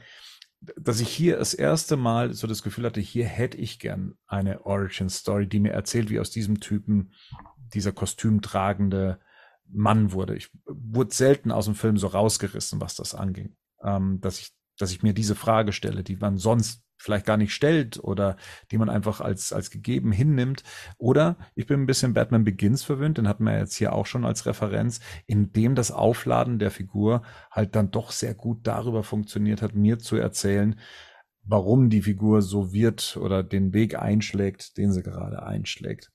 Das sind so für mich die Aspekte, die für mich diese Story recht anstrengend machen. Äh, und das dann auch noch auf drei Stunden. Das ist also das Thema Pacing und auf, auf was sich das erstreckt, das, das ermüdet mich tatsächlich beim erneuten Wiederschauen ähm, oder Wiedersehen dann ähm, recht schnell. Das habe ich schon damals bei unserer zweiten Sichtung gesehen, als wir den Film schauen wollten, dass ich mich erst gefreut habe. Es gibt nämlich viele Szenen, auf die ich mich dann auch freue, die stattfinden. Aber der Weg dorthin ist recht beschwerlich und langsam und flüsternd. Und das sind lauter so Bestandteile, die jetzt nicht unbedingt die Story darstellen. Es hat viel mit der Inszenierung zu tun. Aber letztendlich ähm, ist das auch so in einem direkten Vergleich mit, mit anderen Filmen. Ich, ich möchte es nicht unbedingt immer vergleichen, aber ein Dark Knight zum Beispiel ist schon der etwas aufregendere Film ähm, in, in seiner Inszenierung in dem, was er erzählen möchte, in dem, was da passiert. Das ist mehr das, was, was mir zusagt, ehrlich gesagt. Ich komme mit dieser Inszenierung in dieser Art des Storytellings weitaus, ja, komme komm ich nicht so gut zurecht. Ähm, und das ist halt, ah, das ist schon, das ist schon ein Bummer, also für, für, für den gesamten Film, weil der hat ganz viele Qualitäten und ich möchte noch gar nicht meinem Fazit vorausgreifen, aber da, da steckt das schon drin. Ähm, dadurch, dass ich den Film gar nicht so oft sehen möchte, äh, fällt der bei mir schon weitaus hinten ab und das hängt eben an dem, was er erzählt, wie er es erzählt. Da bin ich einfach kein großer Freund von. Das ist, ja, Punkt. Also mehr gibt's dazu von meiner Seite gar nicht zu sagen. Was du sagst, kann ich zum Teil nachvollziehen. Also vor allem, was ist, ähm, ich würde sagen, die Hemmschwelle, The Dark Knight einzulegen, ist geringer als der Batman anzugucken. Mhm. Würde ich jetzt einfach mal behaupten, weil der Dark Knight ist einfach, Mhm. hast halt zwei Stunden, was, 20 oder wie lange geht, Ja. hast halt irgendwie so eine, kommt keine Langeweile auf. Aber ich finde, wenn man dann erstmal den Batman anmacht und die Musik kommt und so, dann zieht er einen schon in seinen Bann. Und das ist, glaube ich, so für mich der Unterschied, wenn man jetzt vergleichen will bei den beiden Sachen, weil ich auch schon dann Also gerade wenn, wenn, wenn ich dann so drin bin, ich finde ich find auch, dass man da sich für viele Sachen ärgern kann, aber irgendwie hat es sowas, das, das, den kann man laufen lassen und dann, wenn man dann so ein bisschen drin ist, dann, dann, dann sind, gehen die drei Stunden schneller um, als man dann das dann vor sich, glaube ich, also zumindest für mich dann, dann, dann geht das schon auch, dann passiert auch schon viel. Du hast auch die, Reeves hat die Highlights richtig gesetzt, weißt du, dann hast du dann die Verfolgungsjagd, dann hast du die Szene mit dem Pinguin Mhm. und so, oder halt auch Mhm. mal die paar Jokes, die drin sind. Und deswegen kommt er dann auch trotzdem, obwohl der drei Stunden ist, nicht ganz so lang rüber oft, finde ich. Und erinnere dich dran, dass wir den im Kino damals beide Male nicht richtig langweilig äh, gefunden haben. Das Auch- stimmt. Also das Ja. war irgendwie, das lief so durch und wir haben die drei Stunden nicht, nicht entsprechend gefühlt, sage ich jetzt mal Mhm. klar. Das saßen wir auch noch mit dieser, mit dieser Analysebrille mit dabei. Ja. Ne, und es geht ja auch nicht darum zu überreden. Ich, was ich hier so den Eindruck habe, ist, ähm, es gibt wenig Beweglichkeit in dem da drin, wie man den Film findet. Auf, auf so einer Gefühlsebene. Äh, ähm, k- findet ihr das auch? Also ich habe so den Eindruck, wir bleiben eigentlich alle, alle fünf so in dem, wie wir es so generell schon so die ersten ein, zwei, drei Male nach Sichtung irgendwie auch so empfunden haben. So, der, so den Eindruck habe ich. Äh, Im Gegensatz zum Beispiel zu The Dark Knight Rises oder so, ne, wo zum Beispiel auch Gerd gesagt hat, Mensch, das hat er nochmal gewonnen oder so. Oder, äh, oder Bernd hat sowas gesagt wie, äh, das, was ich vorher nicht mochte, hasse ich jetzt und das, was ich vorher mochte, das liebe ich jetzt und so. Und hier gibt's, habe ich so den Eindruck, wenig Flexibilität.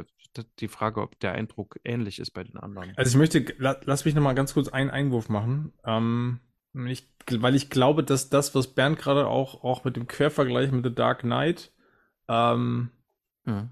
Dark Knight ist ganz sicher auf ganz, ganz vielen Ebenen der zugänglichere Film. Ganz, also ganz sicher. Hm.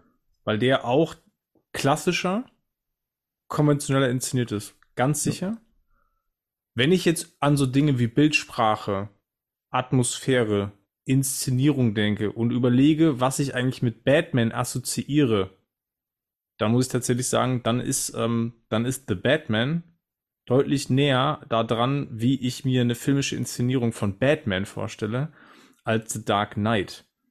Also Dark Knight ist, was das betrifft, jetzt nicht unbedingt ein Batman-Film, wie ich Hm. mir einen Batman-Film vorstellen würde. Deswegen habe ich ja auch schon für mich schon immer gesagt, ich finde Dark Knight einen großartigen Film. Batman Begins war für mich schon immer der bessere Batman-Film. Ja. Mhm. So.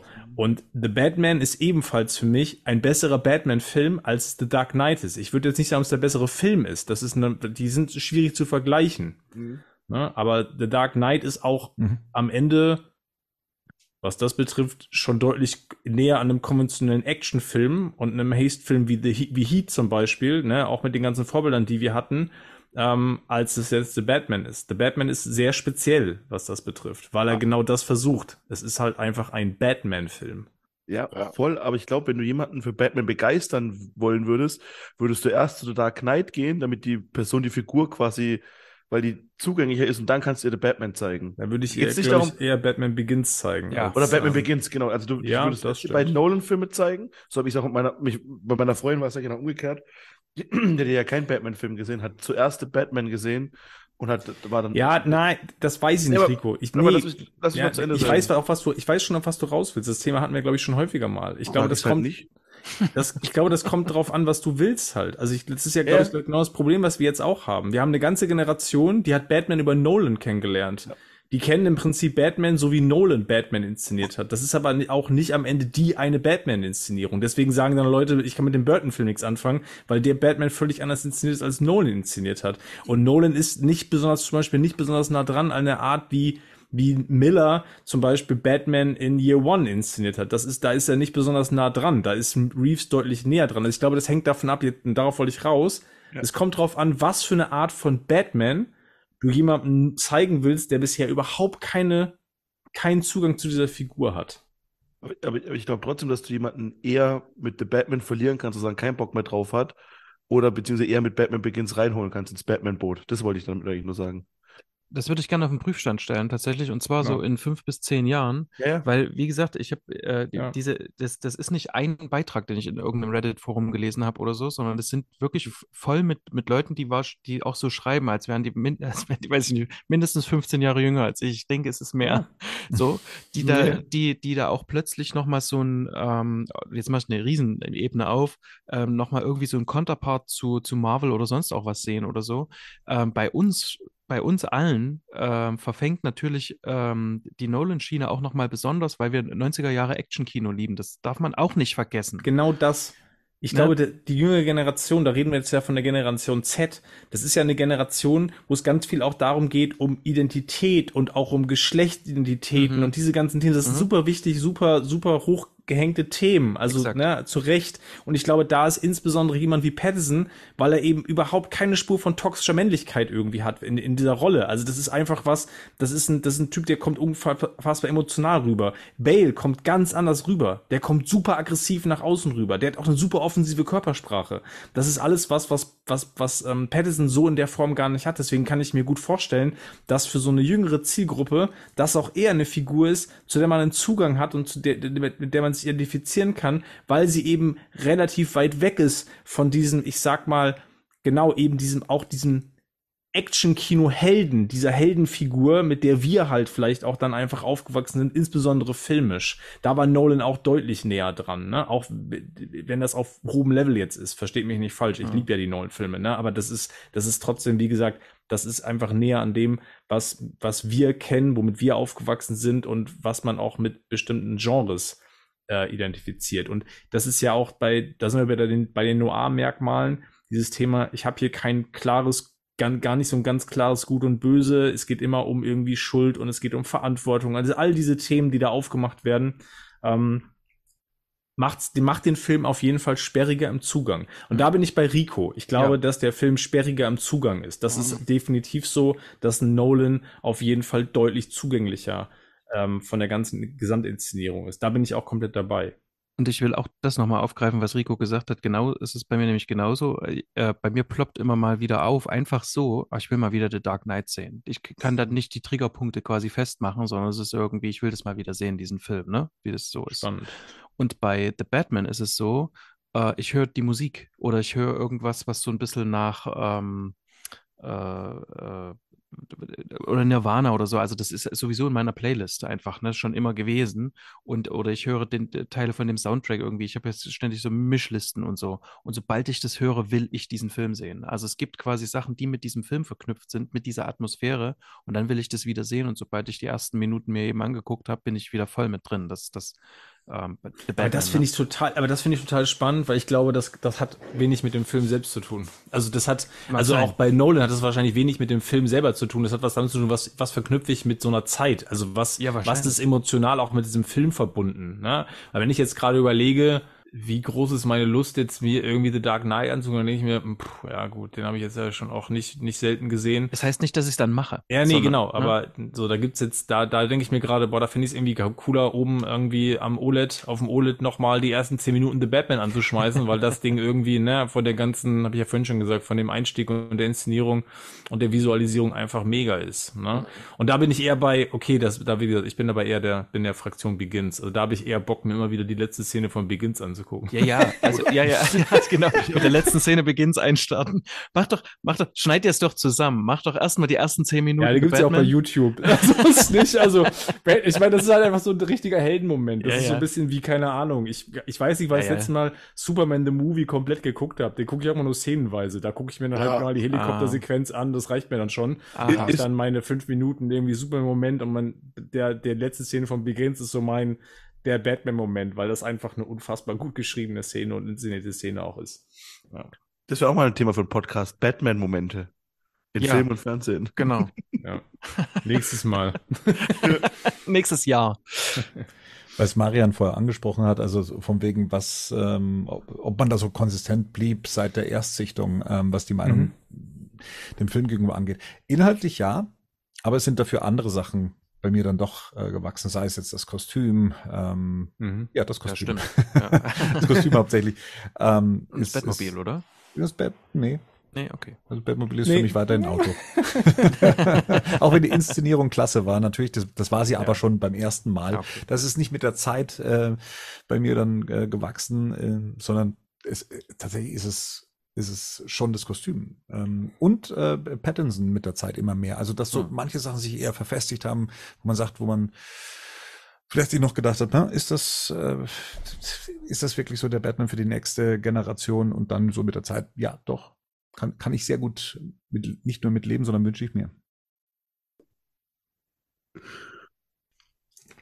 Ja. Ihr hattet ja jetzt schon technische Aspekte angesprochen, wie jetzt die Kameraarbeit. Lasst uns doch da mal auch kurz drüber sprechen. Ich sag's gleich vorab, also ich bin da kein großer Freund von und ähm, ich weiß, wie das jetzt hier auch schon immer so groß gelobt wurde und das wird's auch ähm, weiterhin für, für bestimmte Szenen sein. Ich habe aber mit dem gesamten Look des Films ein großes Problem.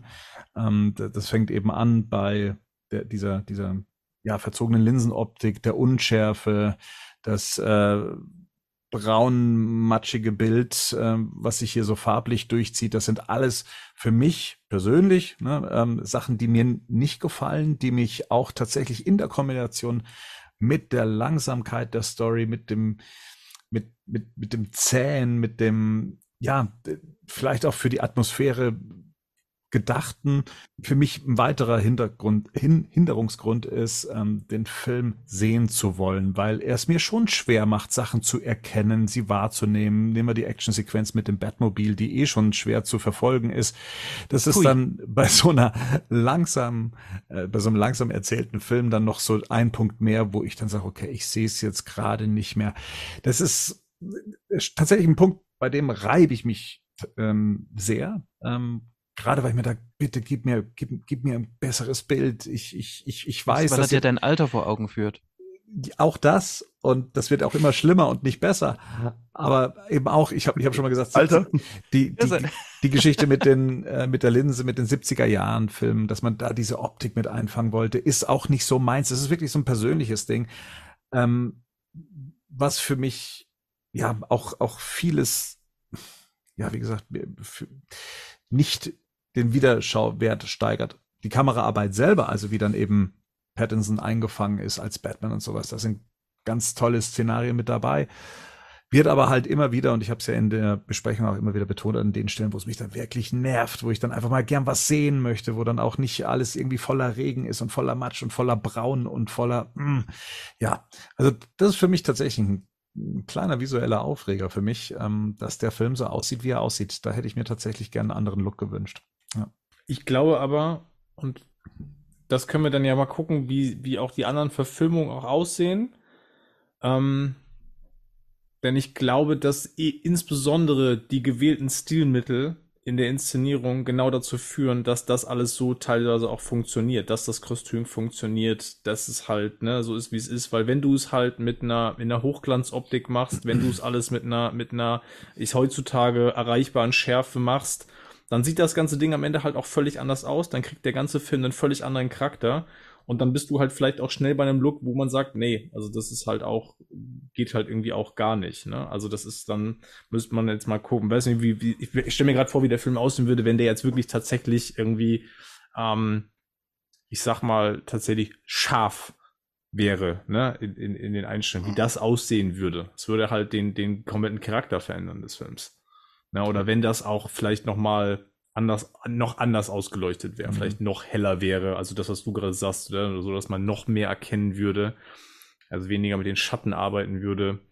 Ach, das meinte ich gar nicht. Das meinte ich gar nicht. Also so. das gefällt mir ja gut tatsächlich. Es ist mhm. eher, mir gefällt das, mir, mir gefällt halt so der, der, Farbton, in den der Film einfach getaucht wurde, nicht. Also das ist das, was mir. Der Film hat äh, Farbe? Ja, ähm, ur, ursprünglich schon irgendwo. Ja, rot. Irgendwann mal. Ja. Rot. ja, ja, genau. Ähm, ah, ich gebe dir recht, klar, funktioniert wahrscheinlich einiges besser, wenn man es verschleiert ähm, mit dieser Optik. Es ist aber ja auch nicht so, dass der Film durchgängig so wäre. Ne? Es gibt ja dann auch die, man zeigt das Kostüm ja nicht in einer, in einer unscharfen Optik oder von der, von der, von der Linse zerstreut und sowas. Aber es ist schon so ein Charakter des Films immer wieder mal dieses sehe ich was, sehe ich nichts. Und ähm, grundsätzlich ist er halt schon jetzt, jetzt widerspreche ich mich natürlich äh, von dem, was das, was das Dunkle angeht, aber er ist richtig äh, runtergeregelt, was, was die, die Helligkeit angeht. Ich denke doch ein bisschen zu viel. Also er ist ja eh schon düster, aber da hat man noch eins draufgelegt. Also, mh. Hm. ich, ich, das ist voll krass, wenn man sich halt dann die Behind-the-Scenes-Sachen anguckt und wie knallig da manche Sachen sind. Mhm. Und du einfach, zum Beispiel, das beste Beispiel ist eigentlich das Pinguin-Auto, ne? Das eigentlich so ein richtiges Lila hat und das erkennst du im Film gar nicht. Das ist aus wie so ein, wie so ein schäbiger mhm. brauner Wagen halt und so, ne? Und deswegen, ich sehe das schon auch so ein bisschen so, aber ich finde, also mich stört, wenn dann nur dieses, dieses, dass man diese Unschärfe immer drin hat. Ansonsten finde ich das, was man sieht, eigentlich immer geil auf dem Bild. Vor allem, weil, weil ich auch noch nie so ein Gefühl von Gotham City bekommen habe. Ja. Das so, das halt Moloch. wirklich, ja, eben Moloch Ja. und halt auch, ähm, Ja. du, du, du, das wirkt einfach wie eine richtige Stadt und nicht wie irgendwie, also klar gibt es bestimmt irgendwelche Gebäude, die man erkennen kann, die zu irgendwelchen Wahrzeichen gehören oder sowas, keine Ahnung.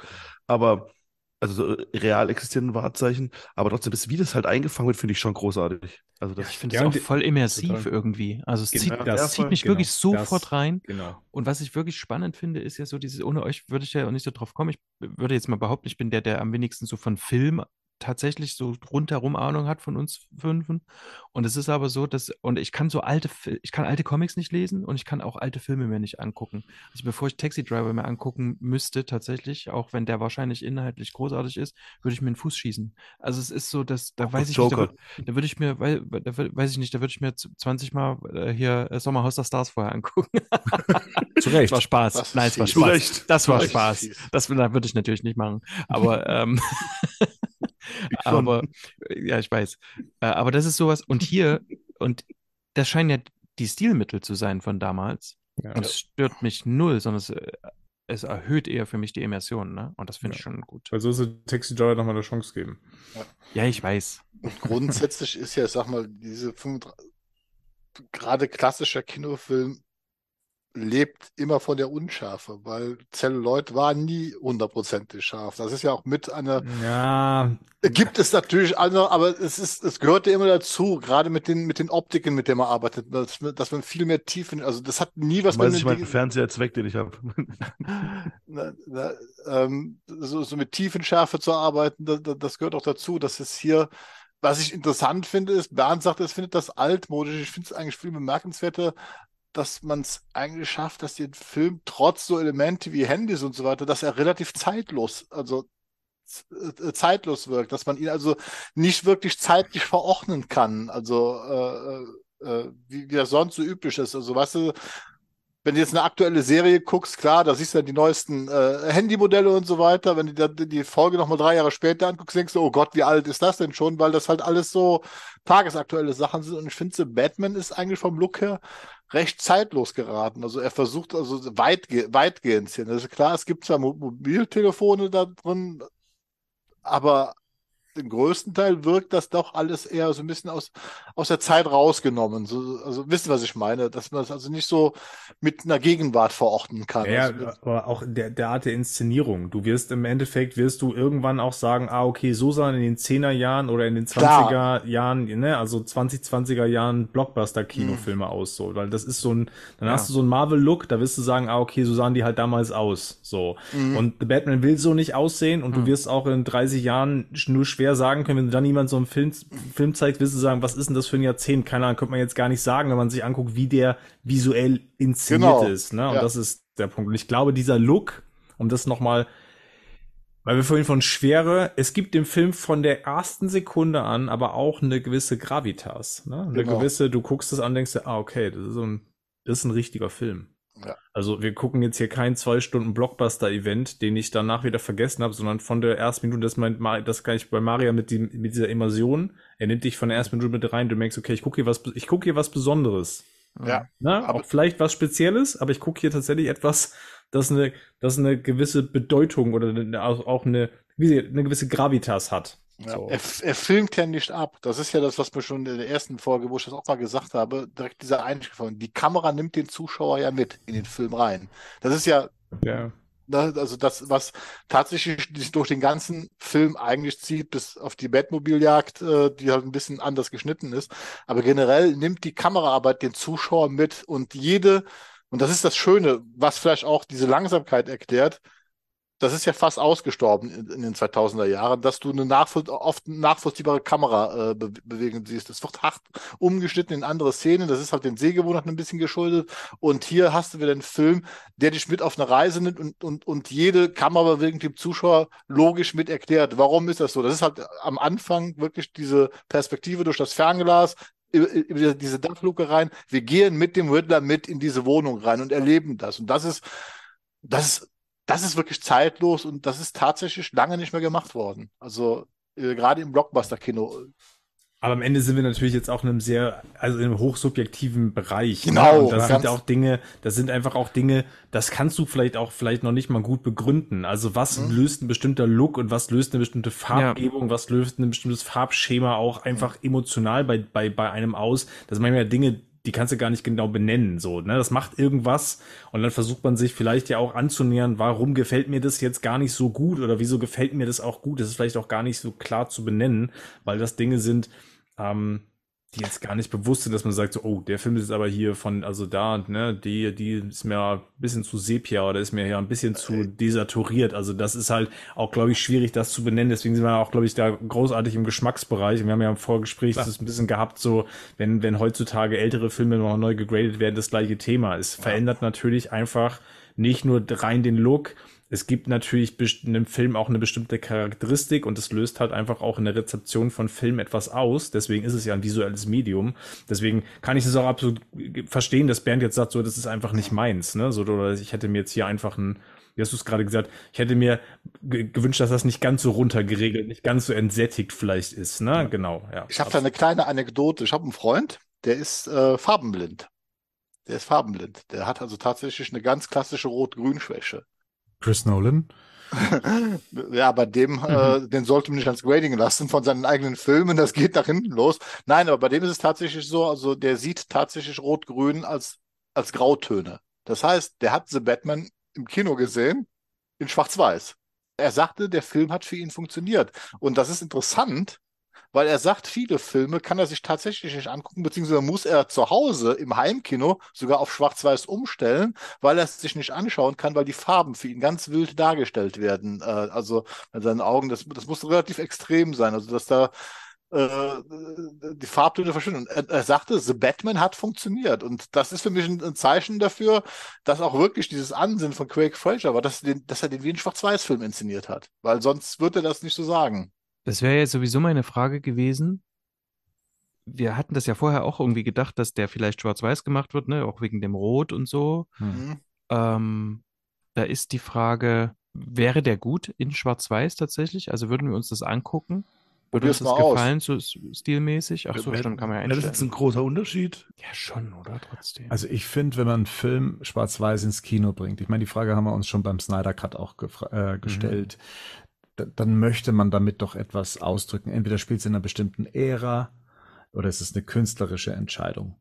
Ähm, und, und das sehe ich bei so einem Film nicht. Also ich, ich sehe da keine Begründung, ehrlich gesagt. Also Ich- dass man das so auf der Metaebene mitspielt, dass man sagt, ich äh, grade bei einem Film so, als könnte es ein Schwarz-Weiß-Film sein, aber es ist doch noch ein Film, der mit, mit modernen Techniken arbeitet, ähm, ist das eine. Aber es dann wirklich in Schwarz-Weiß zu zeigen, dann hätte ich gesagt, okay, dann muss das ein Film sein, der zu der Zeit auch spielt, in der Filme Schwarz-Weiß waren, weil sonst, worauf basiert Ja, dann die Begründung aber dafür? Aber Mad Max oder Wolverine, das wird doch auch relativ wollte grad gut sagen, geklappt. Also Mad Mad Max- kam nicht schwarz-weiß ins Kino. Nee, nee, nee, natürlich nicht. Logan auch nicht, aber. Aber bei, von beiden Variationen gibt es halt diese Schwarz-Weiß-Version. Das, Ja, beide ich. das habe ich beide- gemeint. und Ja, beide genau. funktionieren hervorragend. Gerade Ja. so Logan und auch Mad Max, diese Chrome, wie heißt die Chrome and Steel Edition? Ja, ist das, genau. ne? Also Ja. die, die sieht brillant aus in Schwarz-Weiß. Also das Aber- ist, Ich, ja, ich, ich habe die auch mal geguckt und dachte, ja, ist nett, aber ich würde es auch trotzdem wieder in Farbe gucken.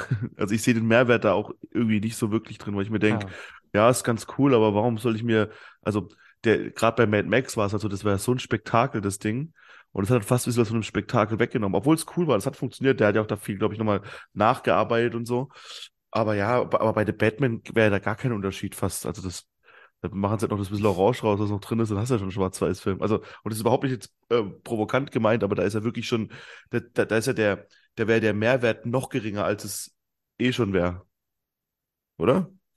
Ja, Ja. und ich, ja, schon. Und ich glaube, dass das, wir haben ja bei vielen Stellen auch gesagt, okay, es ist ja sehr bewusst mit Licht auch gespielt worden und das ist ja kein Zufall, dass es am Ende bei Tageslicht spielt und dass man nochmal einen Sonnenaufgang Mhm. sieht und solche Sachen. Also ich glaube, das würde in Schwarz-Weiß dann doch nochmal eine, noch mal eine Wirkung, oder die Wirkung wäre noch geringer.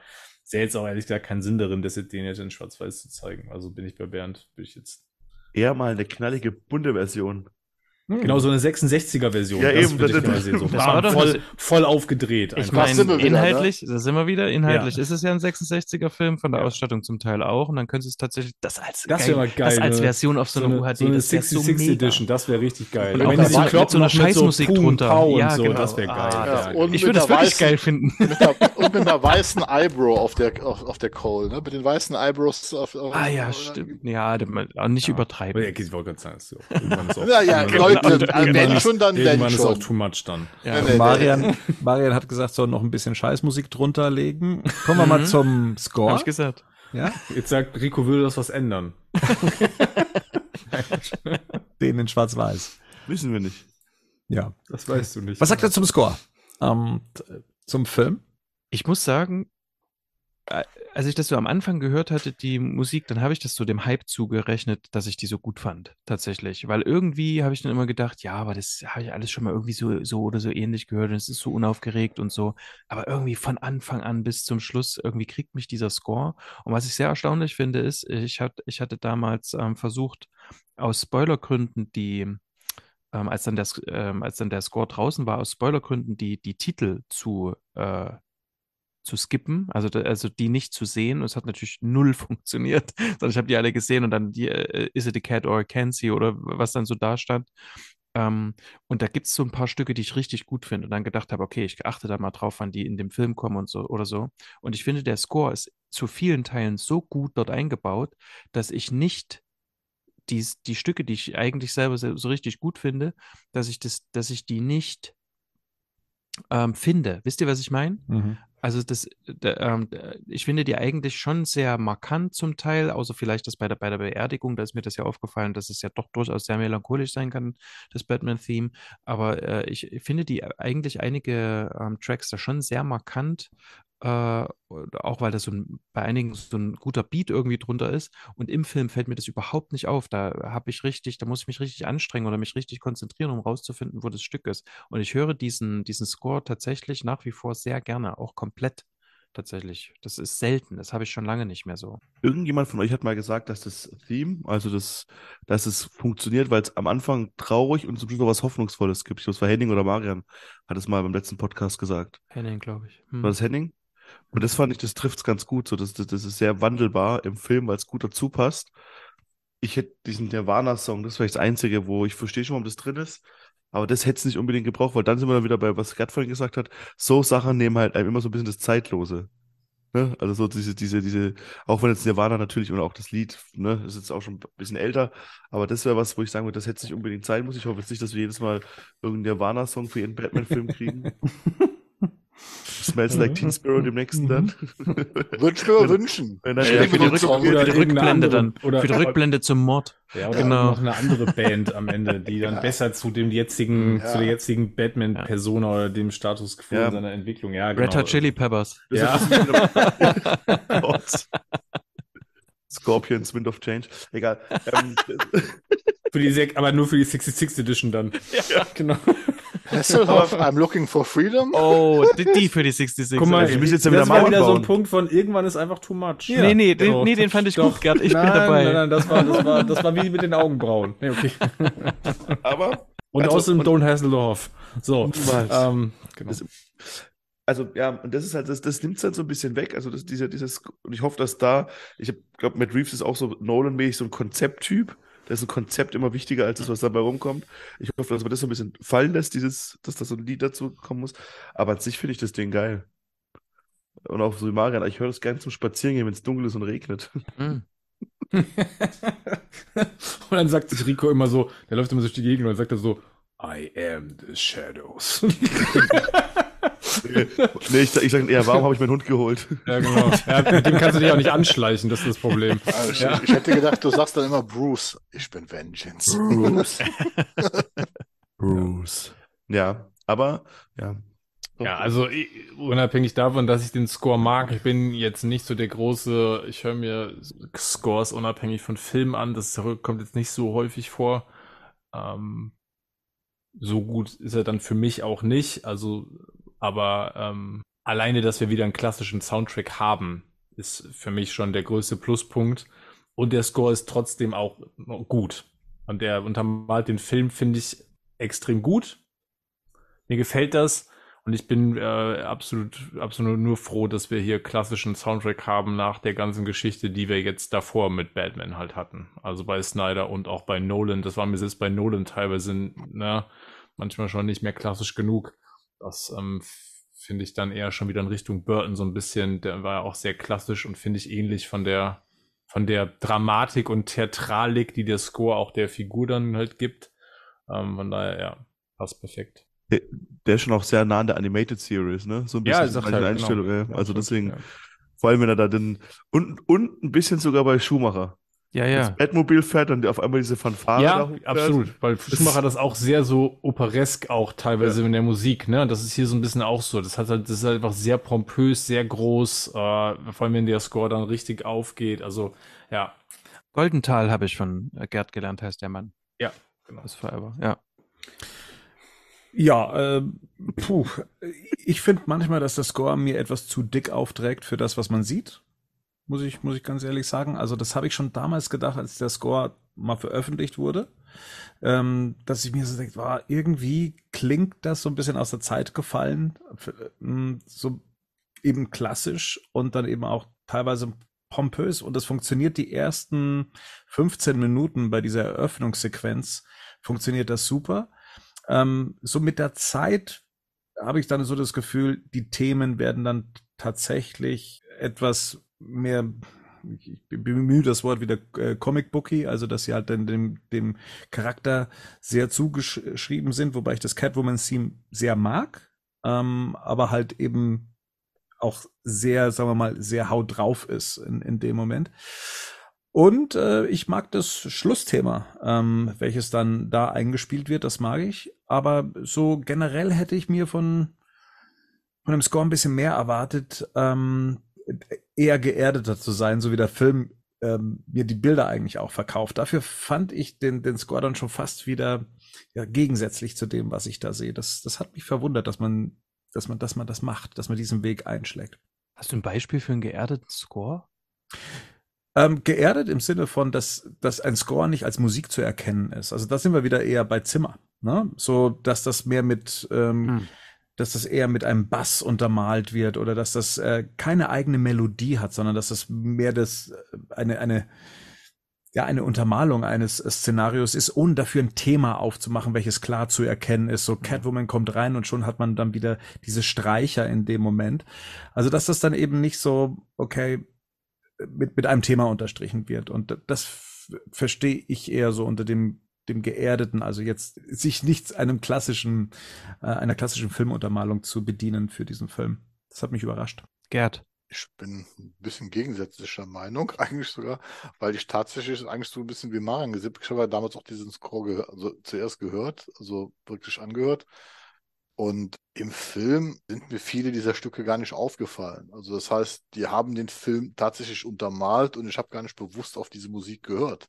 Also, äh, dass, dass, ich die, dass ich die einzelnen Stücke wahrgenommen hätte, die so auf der, auf, auf der Scoreliste sind. Also klar, das Batman-Theme, das ist ja schon recht prägnant und auch das Catwoman-Theme, aber so der Rest finde ich eigentlich ist alles schon fast eher untermalt. Das, also, das, ich, das ist ein sehr guter Score, der den Film untermalt. Ich bin jetzt, wenn ich, das Problem ist, vergleichen. Aber wenn ich jetzt mal sagen würde, ist es mein Lieblings-Batman-Score? Nee, das ist immer noch Danny Elfmans Batman Returns. Ist halt, also den höre ich halt lieber. Der ist aber auch viel opernhafter. Also der, äh, äh, äh, weil es auch zum Film passt. Und der von Giacchino, der, der also ich finde, der untermalt den Film halt einfach komplett richtig. Klar, das ist ein klassischer Orchesterscore, aber ich habe den nie so wahrgenommen. Also, dass der jetzt äh, also omnipräsent wäre oder so. Ich finde, der unterstreicht den Film einfach. Der, der ist vielleicht zweckmäßig und tut keinem weh, aber das muss er vielleicht auch gar nicht. Ja, so irgendwie. So, ja. Also, aber ja.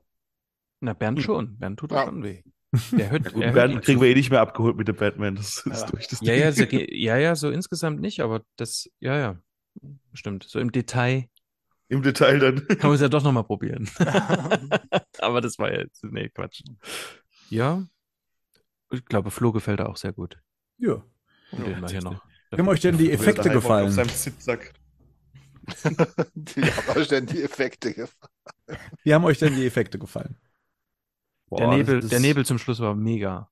Und äh, in die Effekte packe ich halt- jetzt auch mal noch die Action mit rein. Also Ah. ne, den Actionanteil des Films plus Effekte.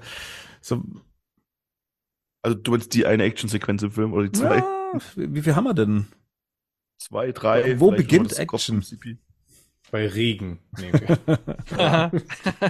Naja, wir haben ja, also das Ding ist halt, das ist halt Ermüdendes Action-Spektakel wäre aber das echt dann. total ist Down Action was passiert. ich, ich finde, dass es nicht ähm, durchgängig ähm, gleich ist. Das hat Sachen, die sind cool, wie die Batman-Sequenz, die sieht auch irgendwie cool aus. Also die Batmobil-Sequenz meine ich. Die sieht auch cool aus und da gibt es eigentlich fast nichts auszusetzen. Hm. Also zumindest wie sie aussieht. Hm. Aber dann hast du dann so Sachen wie den, den Fallschirm, äh, den hier Backenhörnchen-Suit Wingsuit. Wingsuit. Wingsuit, genau. Oder wie dann Batman. Oder wie Backenhörnchen. ähm, Du nimmst auch so ein Backenhörnchen. Flughörnchen wollte ich sagen. Ja, stimmt. Ähm, Stimmt, mit Backenhörnchen wäre es direkt nach unten gegangen. Ja. Aber gut, es ging auch so nach unten. Ja. Ja. Und, das- und ja, genau, da hast du halt dann so Sachen wie das oder die zum Schluss in dem Nebel, das sieht dann irgendwie nicht mehr so geil aus. Und das ist dann irgendwie, das ist dann wieder, das, das würde ich bei so einem Film erwarten, wie jetzt, sag ich mal, die letzten Marvel-Filme, die halt einfach auf Teufel komm raus, raus müssen. Aber bei so einem riesen Prestige-Objekt wie The Batman, das ist ja, da, da hätte man da auch noch mal irgendwie ein bisschen länger noch mal dran sitzen können an einer oder anderen Sache. Finde ich. Wisst ihr, wisst ihr, was ich meine so? Also, das Mhm. ist halt so, da, da, das, das ist halt so, da, der kann, das, sieht, das hat er doch auch gesehen. Also hier, Matt Reeves hat das auch sich angeguckt, okay, sieht nicht so geil aus, wie da Batman aufsteht und oder gegen die Wand knallt und aufsteht oder so, oder wie der Nebel dann da aussieht und so. Das, da denke ich mir halt, hat dann die Kohle, die Kohle kann nicht gefehlt haben, das Ding war eh schon arschteuer. Und ja, und dann hat, und dann hat er wieder so Sequenzen, auch wenn er dann das Volume einsetzt, wenn sie dann auf diesem, auf diesem kaputten Ding sind, das sieht wieder richtig geil dann aus mit der, mit der Stadt im Hintergrund und so, ne? Das ist, das, und das ist dann so, das ist dann irgendwie schade. Weil das nimmst du dann auch wieder beim Zeitlosen raus, weil das sind halt so Sachen, gerade so Effekte, die werden halt, da ich da auch die sehe, und die werden halt, wenn du das in zehn Jahren anguckst, noch mehr rausstechen, als sie jetzt schon tun, finde ich. Oder glaube ich. Vor allem der halbe Film ist ja eh dunkel und, und, und unscharf. Warum kann man dann nicht das dann da noch ein bisschen dunkler machen, dass man es nicht sieht? ist genau aber auch oft das Problem, was Effekte angeht. Unscharf ist für visuelle Effekte sogar kontraproduktiv. Das weiß ich nur aus eigener Erfahrung, weil es halt nochmal schwieriger ist, das dann entsprechend zu realisieren. Das ist genauso wie diese Nebelsequenz am Ende, wo ich halt auch nicht verstehen kann, warum das, also da ist ja sogar Kunstnebel eingesetzt worden, warum man das auf Teufel komm raus von der Bluescreen filmen musste, um dann, dann anschließend äh, sehr kompliziert diese Bluescreen da zu entfernen und mit diesem Hintergrund zu ersetzen und das Ganze dann so einen ganz merkwürdigen also es sieht nicht gut aus, muss man ganz einfach mal, mal, mal fair bleiben. Auf der anderen Seite hast du dann so Sachen, wie gesagt, das mit dem Volume, was cool aussieht, dann hast du halt wieder unseren, ich habe das schon gesagt, äh, Flughornchen Batman, wo ich halt mich auch einfach frage, warum ist das dann gemacht worden, obwohl mir einen echten Stuntman hatte, der da hingefallen ist, bevor man auf die Idee gekommen ist, ihn dann auszutauschen, inklusive dem Cape, was dann nicht funktioniert. Und dann siehst du wieder die Batmobil-Verfolgungssequenz, wo du dann plötzlich im Nachhinein erfährst, okay, die haben sie teilweise noch komplett digital nachgebaut, was überhaupt keiner gesehen hat, weil sie technisch perfekt gemacht worden ist, trotz Regen und so. Das ist ist so, also die meisten Effekte sind definitiv zweckmäßig. Also sie unter, funktionieren für das, was sie darstellen sollen. Also das ist, ist eigentlich das größte Lob, was man aussprechen kann. Und ich fand auch tatsächlich die Oscar-Nominierung für visuelle Effekte für The Batman war für mich persönlich, und ich komme, ihr wisst das, ich weiß wieder, hielt ich für einen Witz. Also das war in keinster Weise gerechtfertigt, weil, wie gesagt, das ist 80 Prozent Standardarbeit, die da abgeliefert werden wurde. Das ist nichts Außergewöhnliches, was, was da was da präsentiert worden ist. Ist ja auch in Ordnung, wie gesagt, der Film sollte ja kein Effektspektakel sein und äh, sollte ja auch nicht in diese Marvel-Richtung geben, wo halt die Effekte alles sind äh, äh, und eigentlich der ganze Film nur darauf aufgebaut ist. Ne? Deswegen, die meisten unterstreichen den Film und funktionieren. Es gibt halt einfach ein paar Abfälle, äh, die halt abfällen, wo man halt, ja, halt rätseln kann. Lag's am Covid, lag's am Budget, an was hat es gelegen? Keine Ahnung. Fein. Ich glaube, ja, da, nee, ich, ich, ich bin da ganz dabei. Also erstens mal ist es ja kein großartiger Effektfilm. Ähm, und vielleicht sieht man auch die meisten gar nicht, die da vorgenommen wurden. Und das ist ja dann meistens schon großartig. Das soll dann auch so sein. Schade, dass so ein paar Szenen eben rausfallen. Optisch, die hat man ja schon alle beschrieben. Von dem her, ja, passt alles actionmäßig. Ja, ich hätte mir gern ein paar mehr ähm, Action-Sequenzen gewünscht, grundsätzlich. Äh, die Batman in Aktion dann auch zeigen. Das ähm, ist dann auch das, was dann am Schluss bei dem Finale vielleicht dann auch so heraussticht, dass es dann doch diesen Action-Anteil gibt, der vorher so gar keine Rolle gespielt hat. Ähm, das weiß nicht, ob das so hundertprozentig zusammenpassen möchte, aber äh, trotzdem denke ich mir dann so, ja, gib mir so ein paar Batman-Momente auch in, in, in der Action, die würden mir jetzt noch fehlen und da reicht mir jetzt so die Kombination aus, ne, die erste Begegnung von Batman, wie er jemanden zusammenschlägt, eine verregnete Batmobil-Inszenierung und dann eben das äh, große Spektakel am Ende nicht ähm, wirklich aus über die drei Stunden hinweg. Da hätte es für mich schon den ein oder anderen Beat mehr noch gebraucht. Gut, die Schlägereien in der Diskothek, die ähm, habe ich jetzt tatsächlich noch verdrängt. Die gehören noch mit dazu. Ja, aber ansonsten, ähm, ja, ist es für mich ähm, soweit okay gewesen. Ja, wie, äh, wie Gerd schon gesagt hat, das ist eine gute Standardarbeit gewesen. Ja. Ich finde es jetzt, um das nochmal das merke ich, das merke ich bei mir, aber das auch beim Comic lesen ist es mittlerweile so. Ich finde auch bei Comics mittlerweile einen, einen, hohen, an, einen hohen Anteil an Actionsequenzen bei einem Batman-Comic tatsächlich zunehmend als extrem störend. Ähm, mhm. Ich weiß, kann ich gar nicht genau sagen, warum das so ist, aber Comics, in denen er sich, keine Ahnung, alle drei Seiten mit irgendjemandem prügelt oder in der irgendeine Sequenz, merke ich tatsächlich, dass mich das wahnsinnig ermüdet. Deswegen habe ich für mich festgestellt, dass das Maß, was hier bei The Batman da ist, für mich genau richtig ist, weil ich, The Bat weil ich Batman an sich gar nicht so sehr als so eine Figur für mich habe, wo ich sage, die brauche ich dauernd in Action. Ne? Ich brauche mhm. die auch, ich viel in Dialog, ich brauche die in, in, in, in, Szenen mit in Beziehungen, in, als Figur. Das ist für mich, macht für mich auch, auch wenn ich an die Animated Series denke, dann habe ich einfach Dialogsachen zum Beispiel vor Augen. Ne? Ich habe wenig jetzt die, die, die, die wilden Sachen oder die actionreichen Sachen vor Augen. Kann aber verstehen, dass man das gerne hat. Und vielleicht dann eher noch, wenn man, wenn man die so wenig hat, dann vielleicht, dass man die dann sich noch imposanter wünscht, ne? wenn die e-, eben schon nicht in der, nicht in der hohen Zahl äh, vorkommen. Naja, oder du hast eben eher so diese Arkham-Spiel-Sachen, ähm, dieses ähm, lautlose Ausschalten oder so. Also wirklich auch mal aus dem Schatten rauskommen und mal ja. jemanden reinziehen oder so. Dann will ich gar, muss ich gar nicht sehen, was da passiert. Ich würde es gern. Aber ja, weil ich kenne das auch so, dass ich, ich habe jetzt wirklich viele Comics gelesen, wo es dann eben auch seitenweise so ist, dass er sich rumprügelt und du denkst, mhm. ja, hör doch jetzt mal auf. Ne? Also mach doch mal, mach doch mal deinen Job. Richtig. da musst ja. du dich auch nicht so viel prügeln. Ähm, aber ja, es gibt ja noch so Batman-Action quasi. Und das ist eben, ja. das sind eben so ja. aus dem Schatten heraus agieren oder wirklich auch mal, was weiß ich. Oder du siehst halt, dass da äh, in der Ecke drei gefesselte Typen liegen. Das reicht ja manchmal sogar. Mhm. Nee, das, das meine ich, genau, diese Batman-Action, weil, wie du schon sagst, in, in, in Comics stört mich das auch, weil das ist halt nur ein Standbild, welches man weiterblättern muss und na, da geht, da geht auch nichts vorwärts dann in dem Moment. Und ich finde, Batman ist halt schon ein Charakter, der sich ähm, eben für diese Batman-Momente anbietet, die mir ja, das habe ich ja schon öfters gesagt, hier in dem Film auch auf eine bestimmte Art fehlen, ähm, die, die mir dann eben zeigen, wie er sein Equipment einsetzt, wie er funktioniert, wie er aus dem Dunkeln angreift, wie er jemanden ausschaltet, etc. Also all das, was Batman oft auch so ikonisch macht, das bietet sich an, ihn für solche Sequenzen einzusetzen und dafür ist es mir ein bisschen zu. Und äh, ein Film, der halt eben, da bin ich jetzt wieder bei der Langatmigkeit oder bei der Langsamkeit, mhm. ne, da, da fällt es halt dann doch äh, noch verstärkt auf, wenn dann, dann wenn da die, die Beats dann fehlen. Hm, ja, voll. Lass uns mal, über, lass mal, wenn Teil 2 draußen ist, ja. da noch mal, das nochmal genau. angucken. Weil ja. ich tatsächlich die Hoffnung habe, dass es einfach auch ein Stück weit sein Lerneffekt ist, ja. dass das dann, dann noch mehr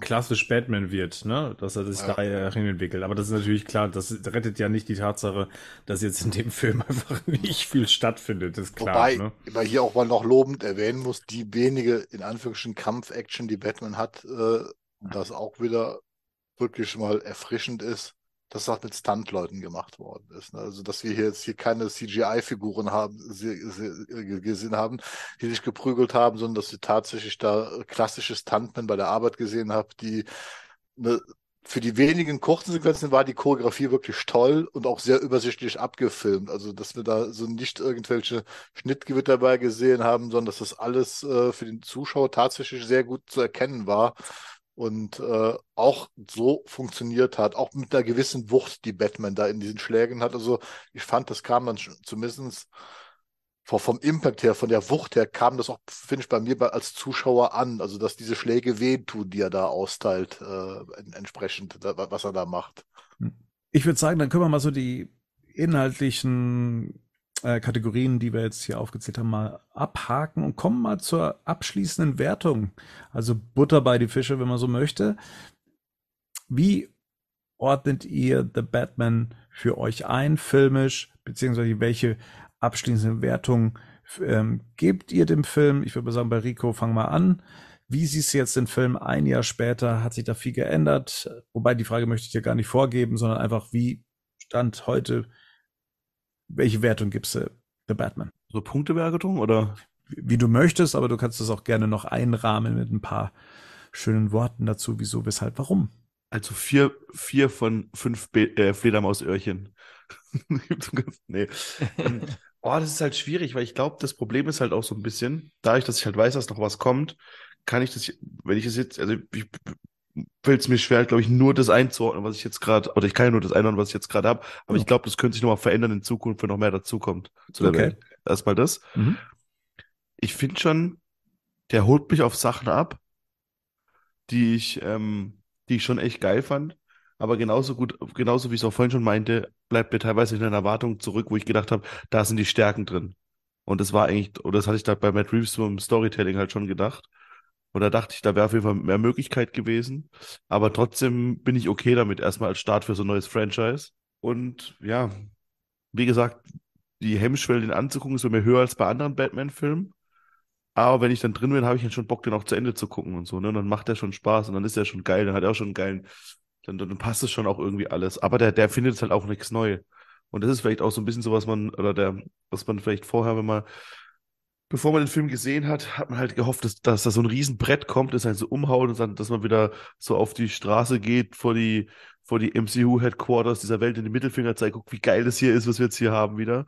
Und das, und da musste der Film halt dran, da konnte der Film eigentlich nur dran scheitern, ne? Dass man halt sagt, okay, hier jetzt kommen wieder die ganzen Batman-Fans, treffen sich wieder und können den zusammen abfeiern wie es vielleicht mal früher war. Aber das ist auch vielleicht gar nicht mehr möglich, so das nochmal so zu machen.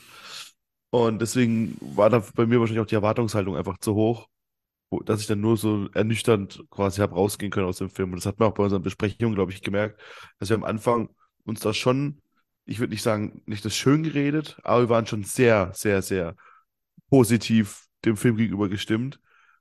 Und dann hat man dann schon so im Kino auch gemerkt, als wir da zusammengesessen sind, war so ein bisschen, hm, Manche sagen waren doch ein bisschen komisch. Aber na, trotz allem hatte ich Spaß damit. Also vier von fünf, nee, dreieinhalb von fünf Batman-Öhrchen. Marian, ja. möchtest du gleich darauf aufsetzen? Also das meiste habe ich ja schon so gesagt. Also ich ähm, liebe einfach so diese, ich liebe dieses an Batman dran zu sein. Also ich mag sehr diese, diese, dieses Perspektivframing quasi. Ich mag das auch trotzdem beim Riddler, auch wenn der Riddler jetzt sich am Ende auch jetzt tatsächlich nochmal durch diese, durch diese lange Analyse tatsächlich als so ein kleiner Pseudocharakter ähm, entpuppt hat, gewissermaßen. Ähm, aber das sind so Sachen, die kann ich tatsächlich runterfallen lassen, weil der mich atmosphärisch kriegt. Ich habe bis auf diese Autoverfolgungsjagd tatsächlich inszenatorisch wenig auszusetzen.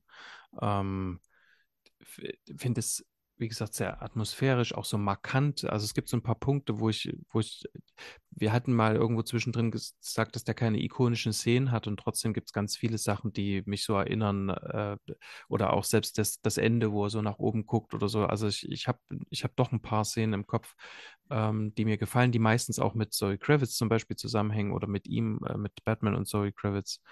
Ähm, ein paar Dialoge sind vielleicht zu langsam oder zu leise geraten, gewissermaßen, aber ich liebe diese Art von Batman auf der Leinwand und ich mag diese Entwicklung, die der macht.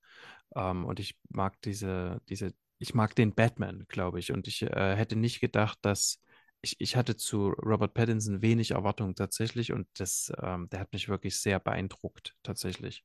Und ich mag diesen Film wirklich sehr und genau wie bei Batman Begins gibt es hier für mich doch der, der Rico hat irgendwie gesagt, der macht quasi nichts neu oder so, aber für mich gibt es doch hier irgendwie eine neue Facette von Batman ähm, auf der großen Leinwand. Und der bedient in vielerlei Hinsicht so einige Elemente aus den Comics und aus der Animated Serie, Series, die, ähm, wo ich, die ich innerlich so abgenickt habe, ohne sie so zuordnen zu können. Äh, das entspricht irgendwie meinem Batman-Bild. Natürlich noch so am Anfang. Ich will, dass es da auch noch eine Weiterentwicklung gibt. Aber da gehören noch so ein paar Elemente dazu, die da noch irgendwie mit rein müssen und so.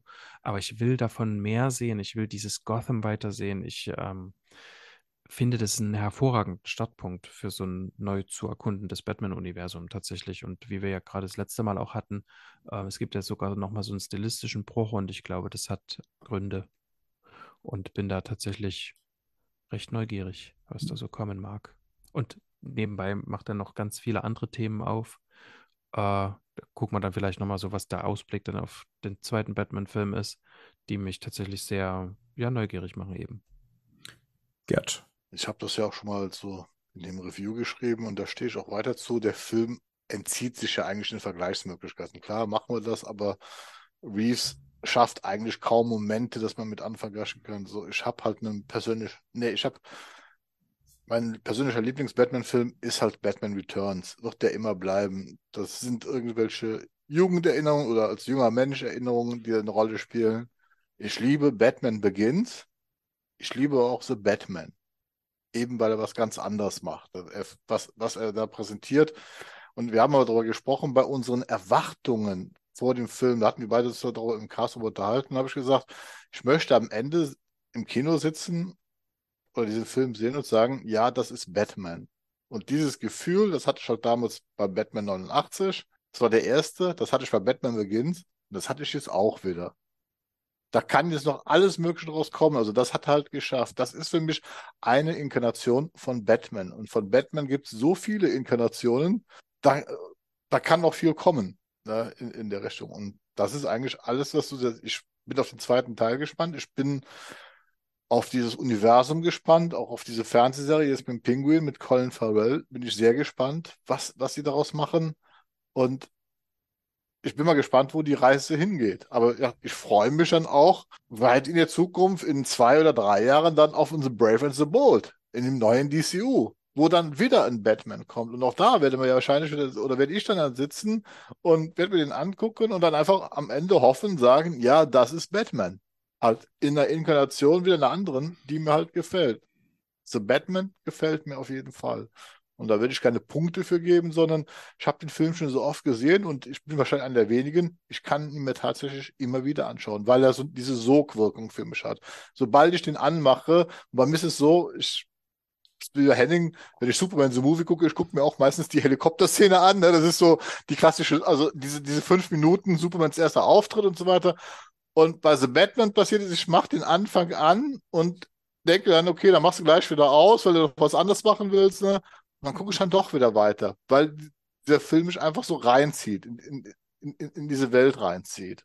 So, und das schaffen eigentlich nur sehr wenige Filme bei mir.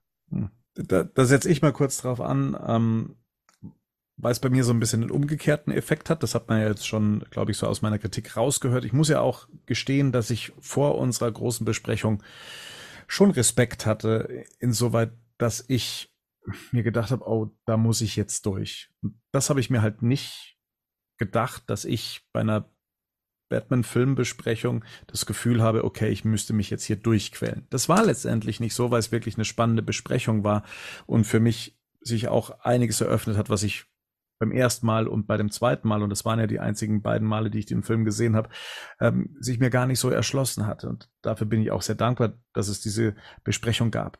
Trotzdem ist es so, dass der Film, und das hatte ich ja jetzt hier, als wir die Kategorien durchgegangen sind, so doch so einige arge Probleme haben, die in meiner subjektiven Betrachtung sehr viel Gewicht mitbringen, was die Bewertung dieses Films angeht. Und das als Bewertung eher dieses ich will den nochmal sehen und das begeistert mich und das macht für mich Batman aus. Und da komme ich tatsächlich aus einer anderen Richtung, was das ikonografische angeht, die, die Darstellung Batmans. Ähm, und dann kommen dann noch die kleinen anderen Facetten dazu, dass mir vielleicht der Score ein bisschen zu drüber ist, mir die Optik nicht so hundertprozentig gefallen wird, der Film ein bisschen zu lang ist, ähm, die, die, der Film gar nicht so schlau ist, wie er äh, tut, als dass er es äh, wäre. Um, das ist so für mich alles, was diesen Film, obwohl er, und das, das ist dann das Absurde eigentlich, ähm, ich Matt Reeves Vision toll finde, sein, alles, was er zu dem Film zu sagen hat, toll finde, was er von der Figur hält, ähm, mich begeistert. Technisch der Film ähm, für mich so gesehen einwandfrei ist, ähm, aber trotzdem zu den Filmen gehört, die ich, zu den Batman-Filmen gehört, die, die ich nicht oft sehen werde. Also das weiß ich jetzt schon. Ich, ich kann die Begeisterung nicht aufbringen oder auch die Motivation nicht dafür aufbringen, mich in diese Welt ähm, dieses Films, dieser Story öfters hinzugeben. Und das finde ich ein bisschen schade. Ähm, wobei mich andere Sachen wiederum begeistern. Ich freue mich tatsächlich mehr auf die Pinguin-Serie als jetzt vielleicht auf Batman Part 2, ähm, weil mich die Figur fasziniert und wie es mit ihr weitergeht. Mhm, aber so als reiner Batman-Film, ja, da wird die Zeit zeigen, ähm, ob ich so den, die, die Fortsetzung als einfach jetzt nur eine pure Fortsetzung sehen werde oder dieses Universum einfach so annehmen werde. Aber der Film wird nicht so oft im Player landen oder auf dem medialen Abspielgerät. Da bin ich mir recht sicher. Obwohl er seine Qualitäten hat, die ich ihm überhaupt nicht streitig mache. Aber mir zu sagen, ich möchte jetzt einen Batman-Film angucken, da bin ich mir nicht sicher. Aber in die Vorbereitung zu Teil 2, da wird er auf jeden Fall nochmal geguckt. Da bin ich mir, bin ich mir recht sicher. Henning, um auf einer hoffentlich positiven Note äh, zu enden, darfst, darfst du bitte die letzten äh, Fazitworte finden. Ja, ich habe nochmal versucht zu rekapitulieren, was damals mein erstes Fazit war. Ich weiß, dass ich da auch gemischt ähm, so eine bisschen indifferent war und eine gemischte Meinung dazu hatte. Ähm, das hat sich insofern gewandelt, als dass der Film bei mir eher gewonnen hat. Der ist auf jeden Fall gereift, das ist so. Bin nach wie vor trotzdem der Meinung, das ist für mich immer noch kein Film, wo ich sagen würde, das ist jetzt Meisterwerk. Dafür ist für mich aber auch der Begriff Meisterwerk vielleicht dann nochmals zu, zu eng definiert, weil das hatte ich damals schon gesagt, das ist für mich dann auch eher so ein Thema, wo ich sage, das kann man im Nachhinein vielleicht nochmal beurteilen. Das, da gehört dann für mich auch dazu, dass ein Genre und bestimmte Dinge davon maßgeblich geprägt worden sind. Ich bin nach wie vor der Meinung, das ist hier bei The Batman nicht der Fall. Der wird jetzt nicht nachhaltig das Genre oder ne, Film, Comic-Verfilmung in irgendeiner Form nachhaltig prägen, anders als das Nolan, aber den Vergleich vorhin hatten, da war das ganz klar anders.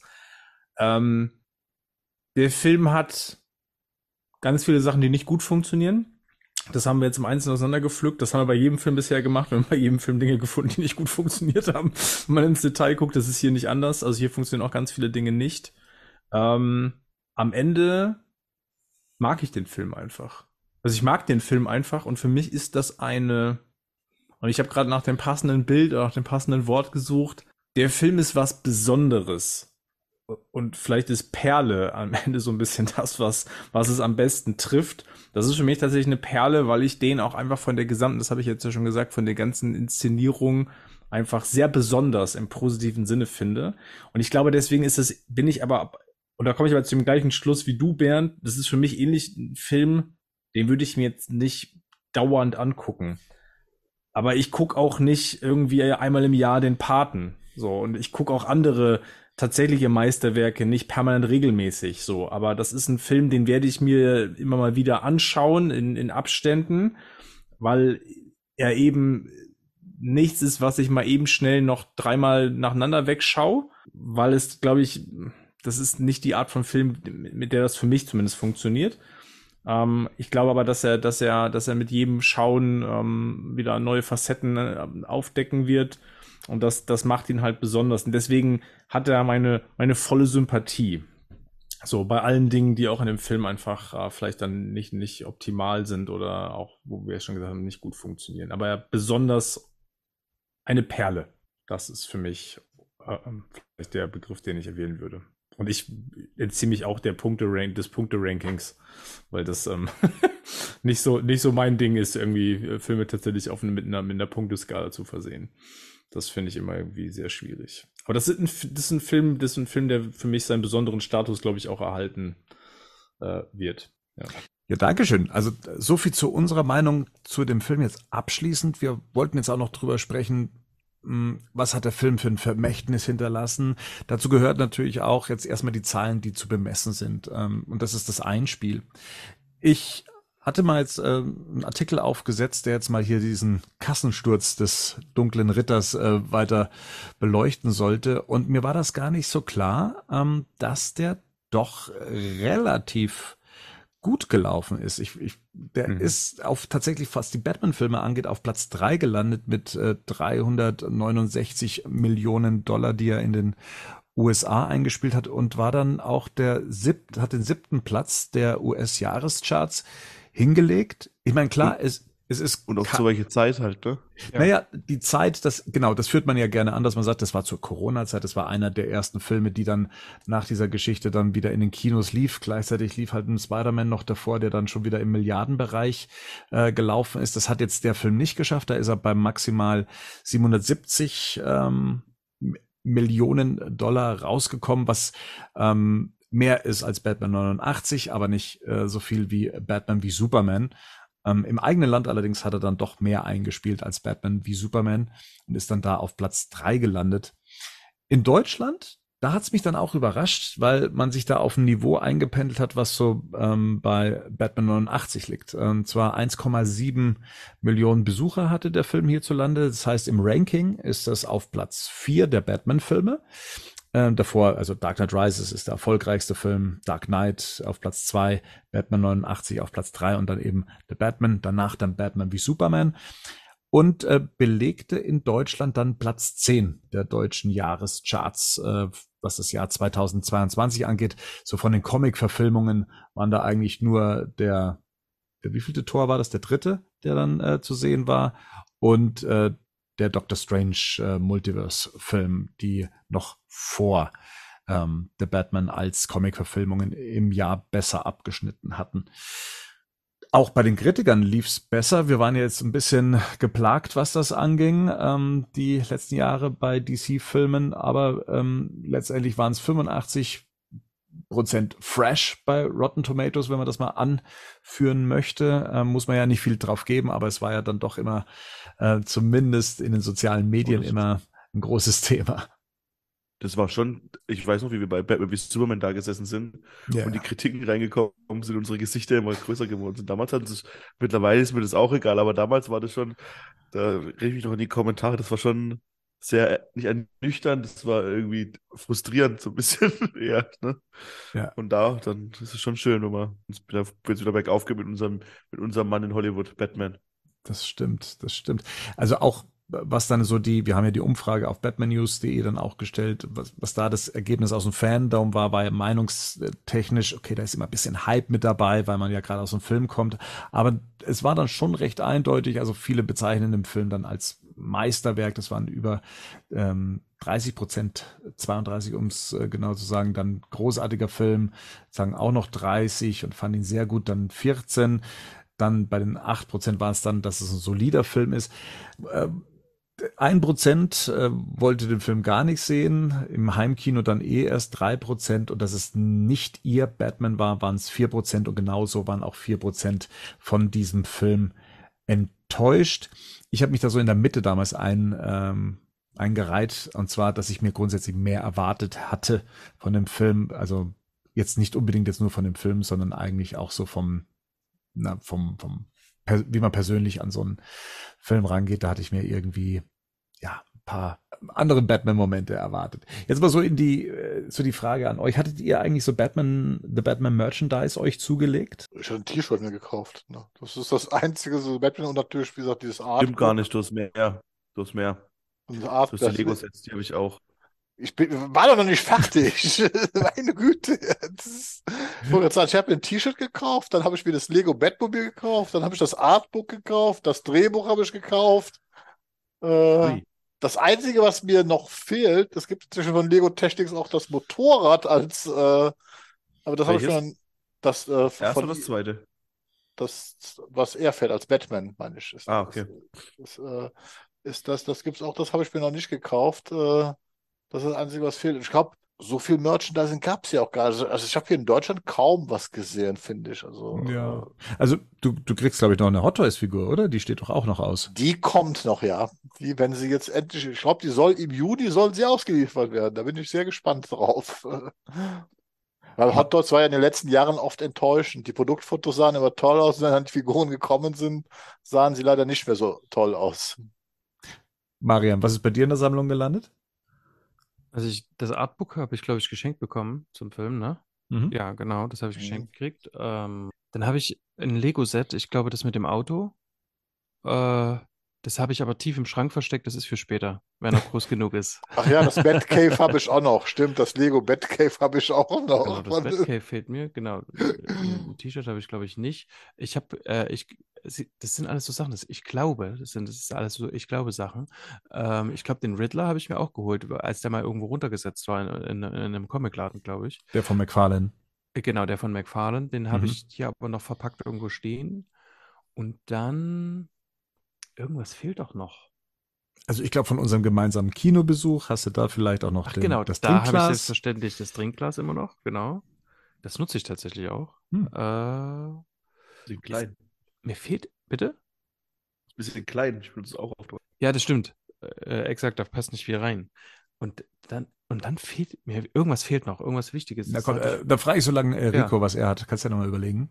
Vielleicht ist er mit Äh, dabei. die Badhöhle habe ich aus Lego. mhm. Glas auch. Alle hier Lego. Okay. Mhm. Mhm. Das Le- Lego-Glas, ja. Mhm. Ja. Nee, das, das äh, lass mich überlegen. Dann habe ich auch das Artbook Mhm. irgendwo hier rumfahren noch. Und was habe ich denn noch? Ich habe auch das Gefühl, dass irgendwas fehlt. Irgendwas, was ich glaube ich. Das aber ich Buch. komme nicht drauf. das Buch zum Film, genau, ich habe hier noch Bernds Buch zum Film. Stimmt. Buch habe ich. Aber das habe ich mit digital gekauft. Zählt das trotzdem als Merch? ja, Ja. zählt. Und dann habe ich mir auch den Film gekauft. Ja, zweimal. Zweimal, stimmt ja. Auf Ja, Amazon. stimmt. Ja, stimmt. Äh, ja. Den, das Auto habe ich mir noch nicht gekauft. Nee, das, das war's, glaube ich. Mhm.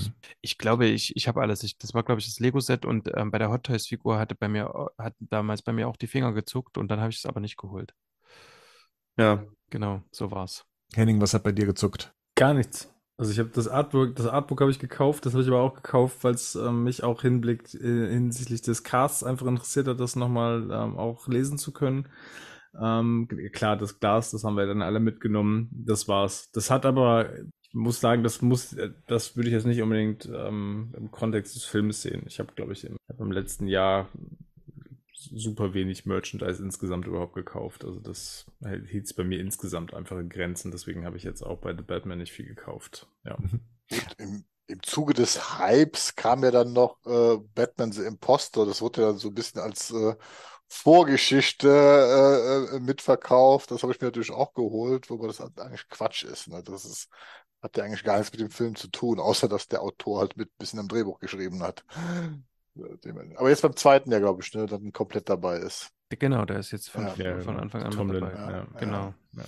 Also von unserem gemeinsamen Kinobesuch habe ich tatsächlich äh, den Trinkbecher noch aufgehoben und äh, sogar noch die Popcornhalterung, die, wo man diesen Becher, Becher reinstecken konnte. Kommt auch noch regelmäßig zum Einsatz, wenn wir hier einen kleinen Kinoabend mit dem Sohnemann machen. Der findet das ganz cool, dann da seine Sachen reinzustellen. Mhm, Auch gut. das Glas, wie schon gesagt. Ich habe von McFarlane tatsächlich die ganze Figurenreihe. Das war recht äh, dankbar, weil die Figuren recht schnell günstig wurden und man dann ja äh, entsprechend zuschlagen konnte.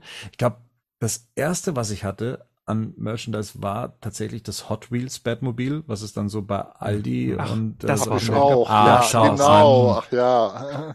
Das war, das war das allererste dazu tatsächlich. Genau. Ja. Das wird ja auch viel bespielt, ja. Das Artbook, dann eben diese Vorgeschichte, dieses, dieser Jugendroman, äh, das Drehbuch zum Film, zwei T-Shirts. Ähm, eins habe ich von euch bekommen, das andere habe ich bestellt, wollte es zurückschicken, durfte ich behalten laut Amazon. Dankeschön. Und dann den Film eben zweimal digital. Also ich habe ihn nicht als äh, Blu-ray oder UHD, obwohl ich mir das Steelbook hier, diese Collectors Edition, mal bestellt habe, aber ich das so frech fand, so einen hohen Preis für diese ähm, ja, für diese Ja. Box mit äh, Mhm. ja, diesem Aluschild ähm, zu verlangen. Das, Mhm. nee, das ging dann wieder zurück.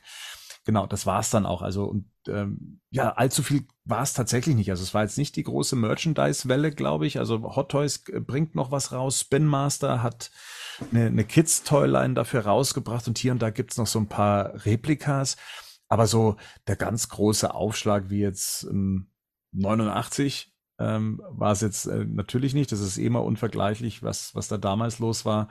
Ähm, aber so insgesamt meine ich auch, dass das ein, ein Film ist, der sich schwer vermarkten lässt, was so Merchandise angeht. Also Das Auto, wie du es so schön Ja. nennst, das kommt, glaube ich, vom gleichen Hersteller, wo jetzt auch der Batwing äh, Das, das ist richtig, Hot Toys, ne? dass die Chess Inc. Äh, sich da die ähm, Rechte geholt haben, während Hot Toys es nicht rausbringt, Ja. wird es in einer kleineren Auflage dann von Chess Inc. Äh, Wie veröffentlicht. groß Gerade- ist dann ja. ein Meter?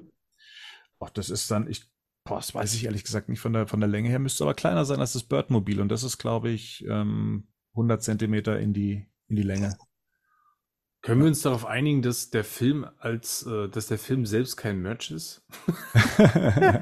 Ich habe gerade gedacht, also du hast ja den Film nochmal ge nicht gekauft. Also die Film habe ich mir zum Beispiel gekauft, weil das ja jetzt die UAD ist für mich ja kein Merch dem Film, also es ist halt der Film. Ja, es stimmt schon. Ei- alles. Einmal kaufen ist kein Merch, aber Genau, so wie zweimal- ich drei, dreimal, weil Ja, iTunes plus Amazon plus okay. UHD. Aber ja, wir haben ihn für Amazon ja alle nochmal gekauft, weil wir die Watch Party ja für die Cast brauchen. Also, Genau, also, und ja. weil es digital gibt, sind alle Blu-rays Merch. Okay, dann habe ich mir noch, ja, das dann, Material braucht ja dann, dann habe ich mir, dann habe Ja. ich mir noch das UAD Steelbook gekauft, als Ja. Merch, weil- wenn das als Merch gilt. Ja, Ja, genau. also- ja. Für mich, für mich ist das eigentlich die, für mich ist das die einzig adäquate Art, einen Film zu konsumieren, aber das ist eine andere, das ist eine andere Frage. Bei den folgenden Generationen werden wir uns dafür genau. verantworten müssen. Wie ihr habt Sachen auf Stimmt. Plastikscheiben ge Stimmt, genau. gepresst. Ja. Weil die, weil die Server kosten keinen Strom. Nee. nee, Nee. genau, nee, genau, ist alles klar, ist alles grün Das produziert. wird alles in die Cloud geladen. Das Ja, ist doch, das ja. sind doch Genau. diese atmosphärischen Genau. Wolken, genau. oder? Ja, das genau. Ja, Ja, mit genau. Green Energy. Genau. Das ist wie Green Elektroautos sind auch emissionsfrei. Die, Ja. werden, die kommen einfach, die sind einfach da. Wir, ja, genau. Wir, wir erklären grüne Themen. Ja. Das ist sehr gut. Thema Nachhaltigkeit. Impact. Was, was für ein Impact dieser Film jetzt hinterlassen hat, würde mich mal aus eurer Sicht interessieren, möchte aber meine voranstellen, ähm, um das dann vielleicht einzuordnen. Also mir ging es so, dass ich so, ich, ich weiß nicht, also ich habe jetzt schon mehrere Batman-Phasen durchgemacht, was die Filme anging und zuletzt natürlich die, die, die Batman wie Superman-Ära und davor dann die große Nolan-Ära, die ja, wo man ganz viele Leute so auf seiner Seite hat, wo das so ein Phänomen war, was sich im Internet auch gezeigt hat, was sich in Foren gezeigt hat, was sich in den sozialen Medien gezeigt hat, ein großer Austausch, ein Thema, was sich ähm, bis zur nächsten Fortsetzung dann auch ähm, immer wieder hochgehalten hat und viel spekuliert wurde.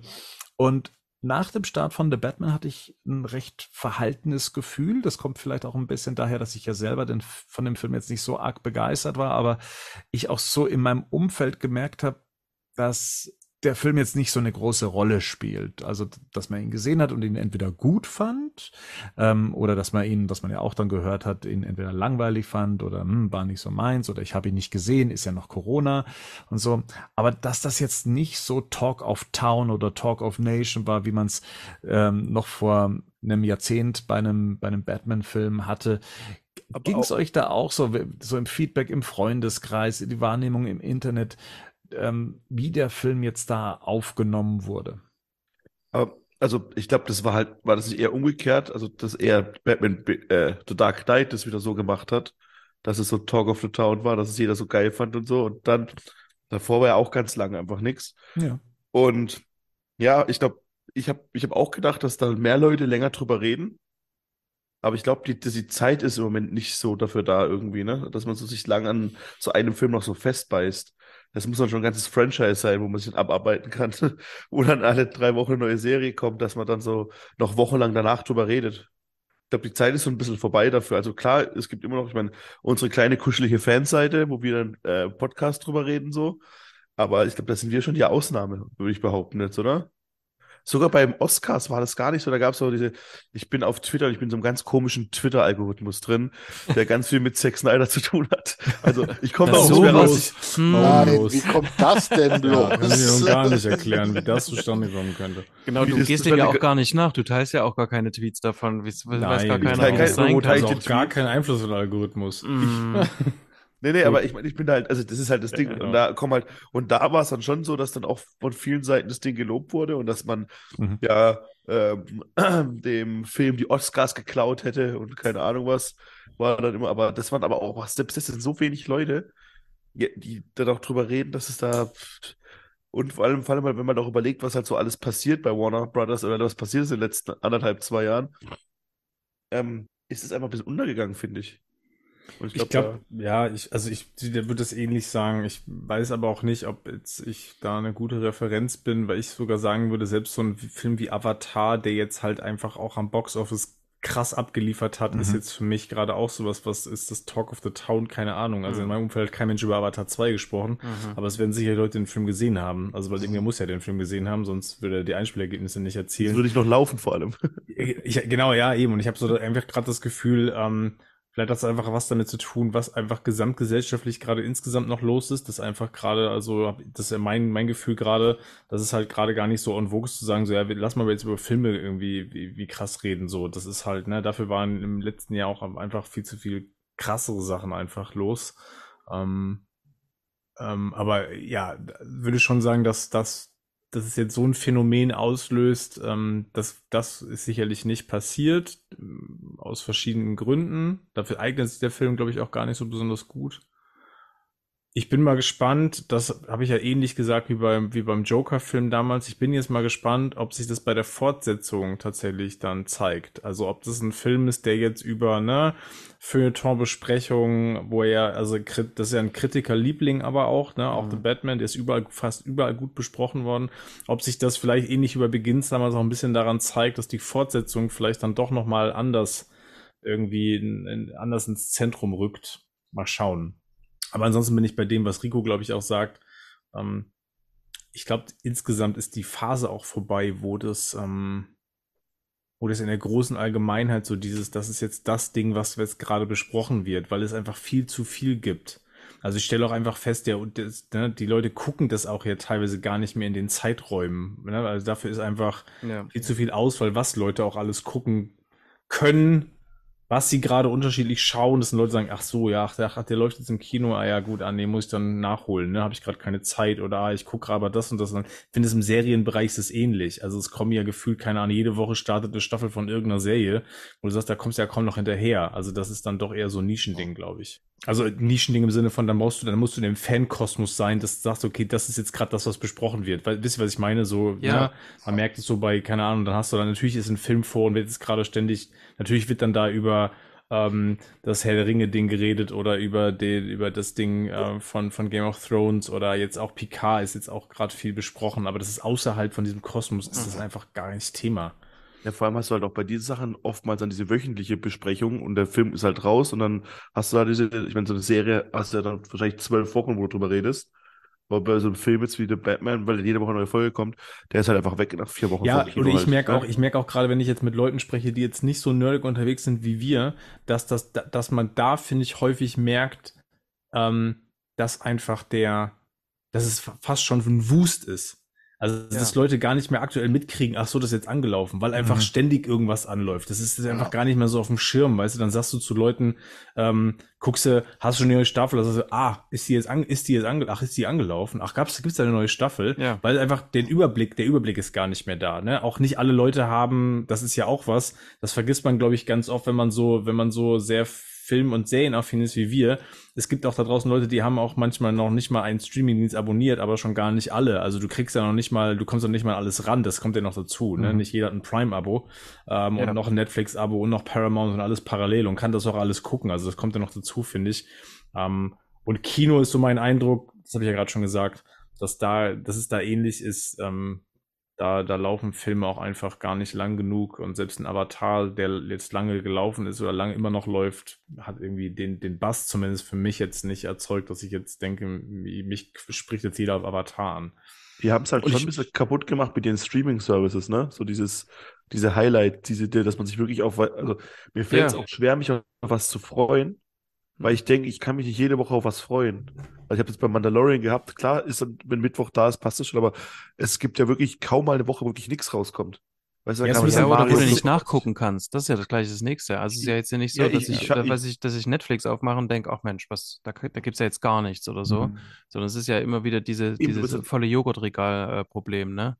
Genau, du hast alle Sorten, so du weißt gar nicht, was du eigentlich gucken Äh, sollst. genau. So, Ja. und dann, dann, dann, ich, Ja. das, wir hatten das ja schon mal im Kinobereich, ist das genauso. Die Filme haben ja gar keine Luft mehr zu atmen. Also das Ja, ist ja. ja auch das nächste Problem. Ne? Also dieses, diese, diese, diese Schlagzahl an Veröffentlichungen von großen Produktionen, das ist danach einfach so, ja, dann denkst du so, ah, okay, ja, jetzt lief das nächste, das läuft das und zwei Wochen später fängt schon das nächste Ding an und so geht es ja in der Schlagzahl weiter und im Streaming-Bereich ist es ja noch viel krasser. Also Ja. wo du denkst, das ist ja Wahnsinn, ne? Das ist ja, Mhm. das kannst du gar nicht mehr alles gucken. Das ist, das schaffst du ja gar nicht. Also selbst Ist wenn ich halt- jetzt die, nur die Highlights nehme, selbst die schaffe ich in einem Jahr faktisch kaum. Ne? Ist eine Kombination, denke ich mal, aus vielen Sachen. Einmal, wie sich alles so verändert hat. Das muss man einfach die letzten 15 Jahre, ich sehe mal so auch erstmal so rein gesellschaftlich gesehen, so vor 15 Jahren über einen Film zu reden, aber den Leuten ging es besser, sie hatten weniger Sorgen. Aber nehmen wir jetzt mal die letzten vier Jahre einfach, äh, was alles da passiert ist. Fangen wir mal an mit Covid, Sturm aufs Kapitol, Ukraine-Krieg, die ganzen Sorgen, Energiekrise hier in Deutschland, Preiserhöhung und so weiter. Die Leute gehen zwar ins Kino, aber wie gesagt, wahrscheinlich, um sich nur noch so selbst abzulenken, aber das ist lange nicht mehr ein Grund dafür. Also wahrscheinlich haben die andere Probleme, als sich noch über Filme zu unterhalten, so jetzt außer in diesen Nerdkreisen, wo wir sind. Und das Zweite, was ihr sagt, das ist natürlich dieses wirklich ultra krasse Überangebot, was in den letzten drei Jahren ja auch so enorm zugenommen hat. Wie gesagt, man weiß ja wirklich manchmal nicht mehr. Also ich, ich, ich erwische mich ja selbst, dass ich Net- Netflix anmache und dann wieder Netflix ausmache, weil ich mich einfach nicht entscheiden kann, was ich jetzt gucken möchte. Weil es knallen nur noch Titel davor, so und so viele Titel. Man ist erwischt sich dabei, wie man 20 Minuten lang da durchscrollt. Ja, könnte ich mal gucken, liest, könnte ich, würde ich vielleicht eventuell mal gucken. Ja, und am Ende hat man dann wahrscheinlich so die Nase voll und, und macht es dann sogar wieder aus. Also ich mache es dann wieder aus. Ne? Mhm. Und gucke dann, dann interessanterweise lieber alte Sachen, die ich im Regal stehen habe. Ja, und es sorgt halt für diese Zeit, äh, für diese Gleichzeitigkeit, die Henning vorhin schon gemeint Ja. hat, ist, äh, die eine Kollegin, die sagt ständig zu, ich denke die ganze Zeit, aber ich komme nicht hinterher, die, mit, mit den Sachen, die ich mir noch angucken will. Meine Kollegin sagt zu mir, wann guckst du das denn alles, wenn ich mal von irgendwas erzähle? Ja. Denke ich, okay, die hat noch weniger Zeit. Die andere Kollegin geht mir die ganze Zeit auf den Keks, soll endlich mal mit Picard anfangen. Dann sage ich, ja, ne, das, das sagen andere Kollegen auch schon zu mir, so Ja. ungefähr. Und dann sage ich, ja, aber hast du das und das gesehen? Sagt sie, na, da habe ich ja keine Zeit. Also das ist ja irgendwie so, du musst ja ständig auswählen und musst irgendwie priorisieren. Das Ja. ist das Mhm. eine. Dann habe ich, äh, und bei Batman ist es auch so, ich meine, äh, The Dark Knight Rises war ja, da sind die, zwar die meisten Leute noch ins Kino gegangen, aber das war ja durchaus auch nochmal so eine kleine Enttäuschung für einige. Ne? Also so quasi so dieses, okay, dann ist es jetzt halt abgeschlossen gewissermaßen. Aber ich kenne diesen Trend von, ähm, der Batman-Film ist jetzt irgendwie nicht mehr das, was er mal bei Nolan war. Das kenne ich schon von BVS. Da war ich mit dem, dem jetzt schon The Batman nicht gefallen hat, mit dem war ich damals schon im Kino und dem hat auch BVS nicht gefallen. Und der hat dann halt irgendwie, ja, okay, ne? Das waren alles so für den so zwei so Abnick-Filme. Ähm, dann habe ich den anderen, der geht halt nicht in Kinos grundsätzlich. Ähm, der guckt die sich dann an, redet mit mir einmal drüber äh, und vielleicht noch ein zweites Mal und das war's dann eben auch, ne? Und dann, dann kommen eben noch diese ganzen anderen Sachen eben mit dazu. Also ich finde, das ist heute aus genau den Gründen, die ihr schon genannt habt, aber eben auch aus, das ist eben, das ist nicht mehr, das ist nicht mehr der Teil von Kultur quasi, der, den wir fühlen. Allerdings eine Einschränkung gibt's. Als der Film anlief, war auf dem Discord ordentlich was los, fand ich. Und zwar einige Zeit. Vielleicht, also ein paar Wochen schon. Ne? Also wenn ich das jetzt nochmal so vergleiche, gerade Ja. mit, mit jetzt vergleiche. In den ähm, Nerdkreisen sicherlich. Du hast also, man, ich habe ja auch so, man verfolgt ja so bestimmte Leute auf Twitter. Ich habe zum Beispiel auch am Maker Batman einen Film, auch da war zu, wie der Film rausgekommen ist, gerade bei dem gingen dann auch wieder richtig die Klickzahlen nach oben. Das hat man auch gemerkt. Aber wie gesagt, das, das ist halt ja schon eine sehr spezielle Sache, ne? halt, weil wir halt, wie gesagt, äh, Fans sind und das kann man dann beobachten. Das war ja auch schön zu sehen, dass das dann nochmal, dass das Interesse wieder nach, nach oben, oben ging. Aber wie gesagt, so diese Relevanz, ich sag mal, das, was Dark Knight damals ausgelöst hat, das hat, hat The Batman nicht geschafft. Oder das schafft aber im Moment, glaube ich, kaum noch in Film. Äh, bei The Dark Knight waren es, glaube ich, viele Umstände. Klar, der tragische Tod von Heath Ledger, aber auch damals diese Terrorismusdebatte, die darüber geführt worden ist, ne? weil dieser Film ja so immer inter interpretiert worden ist. Und da haben sich ja dann plötzlich Menschen für diesen Film interessiert, die sich vorher nicht für Superhelden interessiert haben. Ne? Und das ist jetzt alles irgendwie Naja, das- ha- haben wir bei The Batman gar nicht Ich meine, das für, für Tong mag ihn ja tro- trotzdem. Ja, man ja, auch das noch mit dazu sagen, ne? Aber, aber äh, was hier halt auch so ist, ist, ähm, Rico sagte, naja, das ist jetzt kein Film, das ist jetzt nicht der Eventfilm, wo man sich quasi danach abklatscht. Genau. Und auf der anderen Seite ist der aber auch für keinen, also für wirklich auch, wenn wir mal unsere Kommentarspalten durchgehen, da gibt es einen oder zwei, die den richtig scheiße finden und mehr aber eben auch nicht. Also du hast ja dort nicht diesen Snyder-Effekt, wo du Mhm. sagst, das sind Leute dabei, die, die ähm, sich die, die facepalmen und sagen, sag mal, wie, wie könnt ihr den Film gut finden? Und die anderen kommen dann in diese Verteidigungshaltung und sagen, ja, aber ich finde den einfach geil oder diese oder das oder sehen da sonst irgendwas drin oder so. Das hast du ja hier einfach nicht. Du hast ja einfach hier nicht so eine extreme Wahrnehmung einfach von dem Film. Na, jetzt könnte man natürlich sagen, ja, also vielleicht zu durchschnittlich ist er wahrscheinlich nicht. Äh, dann hatten wir ja auch noch, okay, der ist auch nicht für jeden zugänglich, dann wird er da auch nur einmal ange, angeguckt. Aber wenn du dir jetzt eben so, ich, ich hatte mal so einen Artikel aufgesetzt über diese, ähm, über diese, diese Rating, ähm, äh, ich nenne es jetzt mal Apps oder Plattformen, genauso wie Rotten Tomatoes oder so. Äh, da- sind das, da ist das ein Film, der ist am meisten irgendwie angeguckt worden, laut Letterbox, ne? Also das ist der Film, der am meisten wiederholt wurde, der kam im März raus. Der am meisten wiederholt wurde, so in diesem, in dem Jahr, ne? Der am meisten wiedergeguckt wurde oder so. Oder der eben von Leuten auch besonders hoch gerankt wurde. Also ich glaube, der wird schon als sehr positiv wahrgenommen, aber so, wir kriegen das nicht mehr in dieser Breite mit. Da haben Mhm. Leute den Film zwei, drei Monate erst später das erste Mal gesehen oder so. Das ist ja, was ich gerade sagte. Ich glaube, dass wir, den, dass wir gerade eine Zeit haben, in der selbst ein Film, der wirklich erfolgreich läuft, deswegen nicht automatisch Talk of the Town ist. Das hat einfach an Bedeutung ein Stück weit insgesamt verloren. Das mag ein Film sein, wo dann, wo dann ein Event stattfindet, auch so ein Spider-Man, der letzte. Der hat ja extrem gut eingespielt. Und das, Genau. das wäre so ein Film, wo Rico sagen würde, geil, da gehst du als Gruppe hin, ist ein Eventfilm, guckst du dir an, hast du deinen Spaß. Mhm. Das ist aber auch nichts, wo du dann noch drei Tage später drüber redest. Also nicht mehr, außer du bist in so einer Nerd-Bubble unterwegs. Also ich glaube, der Rest spricht darüber nicht mehr. Die Allgemeine denkt, jo, habe ich gesehen, alles klar. War, ich hatte damit irgendwie eine gute Zeit, aber das ist es dann halt auch, ne? So, weil Mhm. der hat dann halt ja auch nicht irgendwie noch ein Thema, wo du denkst, ja, da kannst du dich jetzt noch in die Tiefe mit reinbegeben. Also dieses, das ist ja so, eine, so ein bisschen was, das hatten wir früher, glaube ich, dann eher noch öfter, dass es dann diese Blockbuster-Dinge geht, die trotzdem Event waren, aber gleichzeitig dann auch einfach noch die Ebenen hatten, ähm, mit, auf denen man sich mit ihnen auseinandersetzen konnte. Ähm, entweder weil sie irgendwas völlig Neues und Innovatives waren, ne?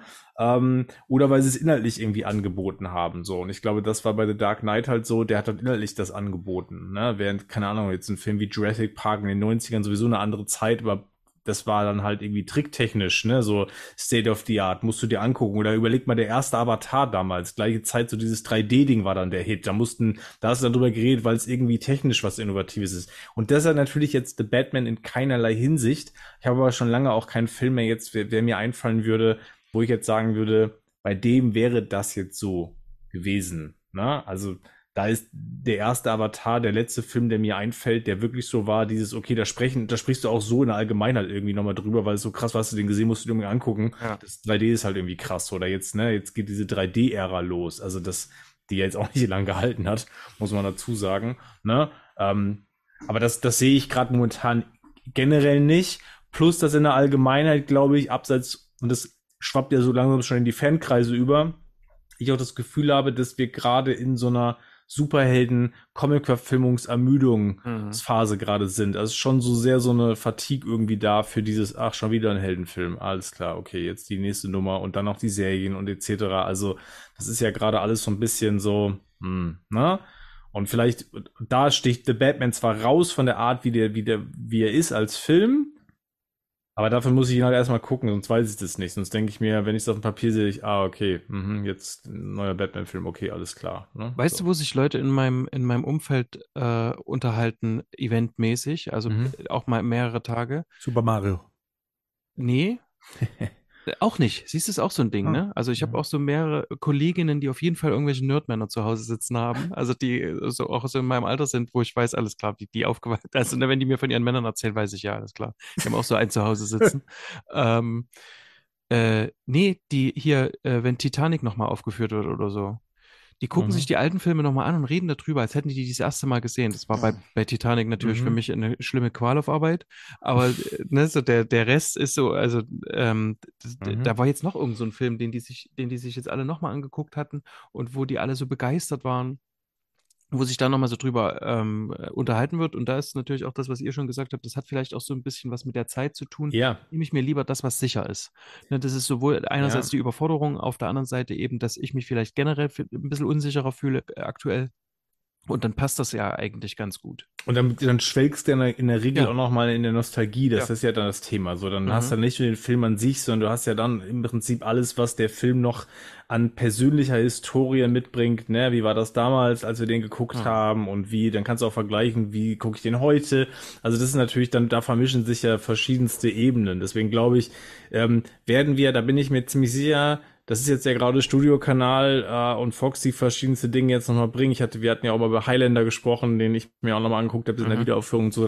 Ich glaube, dass das ein Trend wird, der wird noch weitergehen. Also, weil ich glaube, eine bestimmte Zielgruppe wirst du mit sowas eher noch wieder ins Kino locken, mit so diesen, ne, das sind dann halt irgendwelche Klassiker für eine bestimmte Zielgruppe und wir sind gerade, wir kommen jetzt genau äh, alle in das Alter rein und sind in dem Alter, wo es genau, wo wir genau diese Zielgruppe werden, ne, wo man nochmal mit so Wiederaufführungen Leute eher reinholt, weil ich bin ja selber nicht frei davon. Ich sag mir, okay, das sind Hm. Sachen, die habe ich nie im Kino sehen können, weil ich viel zu jung war. Das würde mich tatsächlich eher dazu bringen, auch unter der Woche mal ins Kino zu gehen, als jetzt ein aktueller Blockbuster, wo ich mit dem Zweifel sage, ja, okay, gut, den kann ich mir auch immer noch angucken, wenn er als Heimkinopremiere kommt. Ne? Aber Ja. so dieses Erlebnis Kino dann eher im Sinne von, ah, den Film habe ich eigentlich nur zu Hause gesehen, den konnte ich noch nie auf der großen Leinwand gucken. Ne? So Batman 89 zum Ah. Beispiel. oder Wäre Batman Returns zum wäre Beispiel. zum Beispiel, wo ich halt sofort reingehen würde. Mhm. Ja. Hilft das denn jetzt ähm, in Bezug auf Batman Part 2? Also wenn man davon wartet, wartet man da drauf? Habt ihr das Gefühl, man wartet drauf? Ich glaube nicht. Also außerhalb von unserer, jetzt bin ich bei, ne, ich glaube in der Fanbubble klar, da wird jetzt schon auf die Pinguin-Serie gewartet, ne, man will ja wissen, wie das weitergeht. Ich glaube, ansonsten sitzt da draußen niemand, der jetzt außerhalb des Fankreises da sitzt und sagt, boah, ich kann es ja kaum erwarten, dass jetzt die Fortsetzung von The Batman kommt. Das glaube ich ehrlich gesagt nicht. Batman Begins Phänomen allerdings auch, ne? Ja, Ja. ja. Habt ihr denn in Fankreisen den Eindruck, man wartet drauf? Weil das gehört vielleicht auch ein bisschen dazu, wenn, gerade wenn es um die Newsmeldungen zu äh, Batman Part 2 dann äh, geht, da ist jetzt die Resonanz nicht allzu groß. Das äh, gehört dann doch noch immer, wenn es um den großen DCU-Plan Mhm. geht, da äh, bekommt man viel Feedback, aber gerade wenn es um The Batman geht, zum zweiten Teil, dann ja, wird das Und so das gehört abgenickt. zusammen. Und das Mhm. gehört, glaube ich, zusammen. Das ist schon eng miteinander gekoppelt. Also ich glaube, lange Ja. Zeit diese Skepsis, kommt die überhaupt die Fortsetzung? Ich glaube, da gibt es immer noch Leute da draußen, die zweifeln da immer noch dran. Äh, die werden das erst irgendwie, äh, ne, so, ah, okay, passiert, wenn die Dreharbeiten dann auch begonnen haben. Ähm, und ich glaube, alles andere ist, ist, glaube ich, stark überlagert eben genau davon, von diesem ganzen parallelen, pa neue Ausrichtung, wie geht's jetzt weiter? Haben wir jetzt einen anderen Batman parallel noch? Also diese ganze Geschichte, ähm, glaube ich, spielt da ganz stark mit rein. Hätten wir das alles nicht und es wäre jetzt klar, so, das, das einzige Ding ist jetzt der nächste Batman-Film, kann ich mir vorstellen, wäre das anders. Aber er geht Und- da auch so ein bisschen unter, das meine ich jetzt im Sinne von in Ja. dem, was im letzten halben, dreiviertel Jahr jetzt auch im DC-Bereich los war, ist auch das, das geht ein Stück weit unter. Und die Leute warten natürlich im Moment halt auf den anderen Batman, der halt jetzt im Juni kommt, The Flash, der halt dann im Moment mehr im Gespräch ist als die Fortsetzung von The Batman, also zumindest im Fandom, weil er halt jetzt im Moment aktuell ist und Ja, das spielt ja auch eine Rolle in dem, dementsprechend.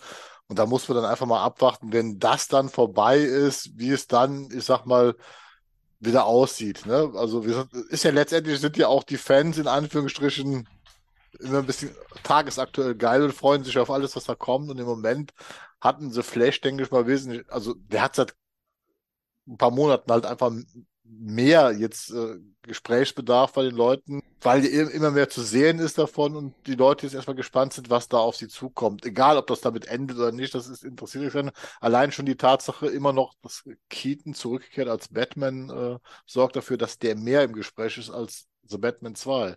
Aber wenn das mal weg ist, ähm, denke ich mal, und wir dann, weil, weil es ja auch jetzt Ich, The ich, Batman 2 ist in, in, in der Vorproduktion.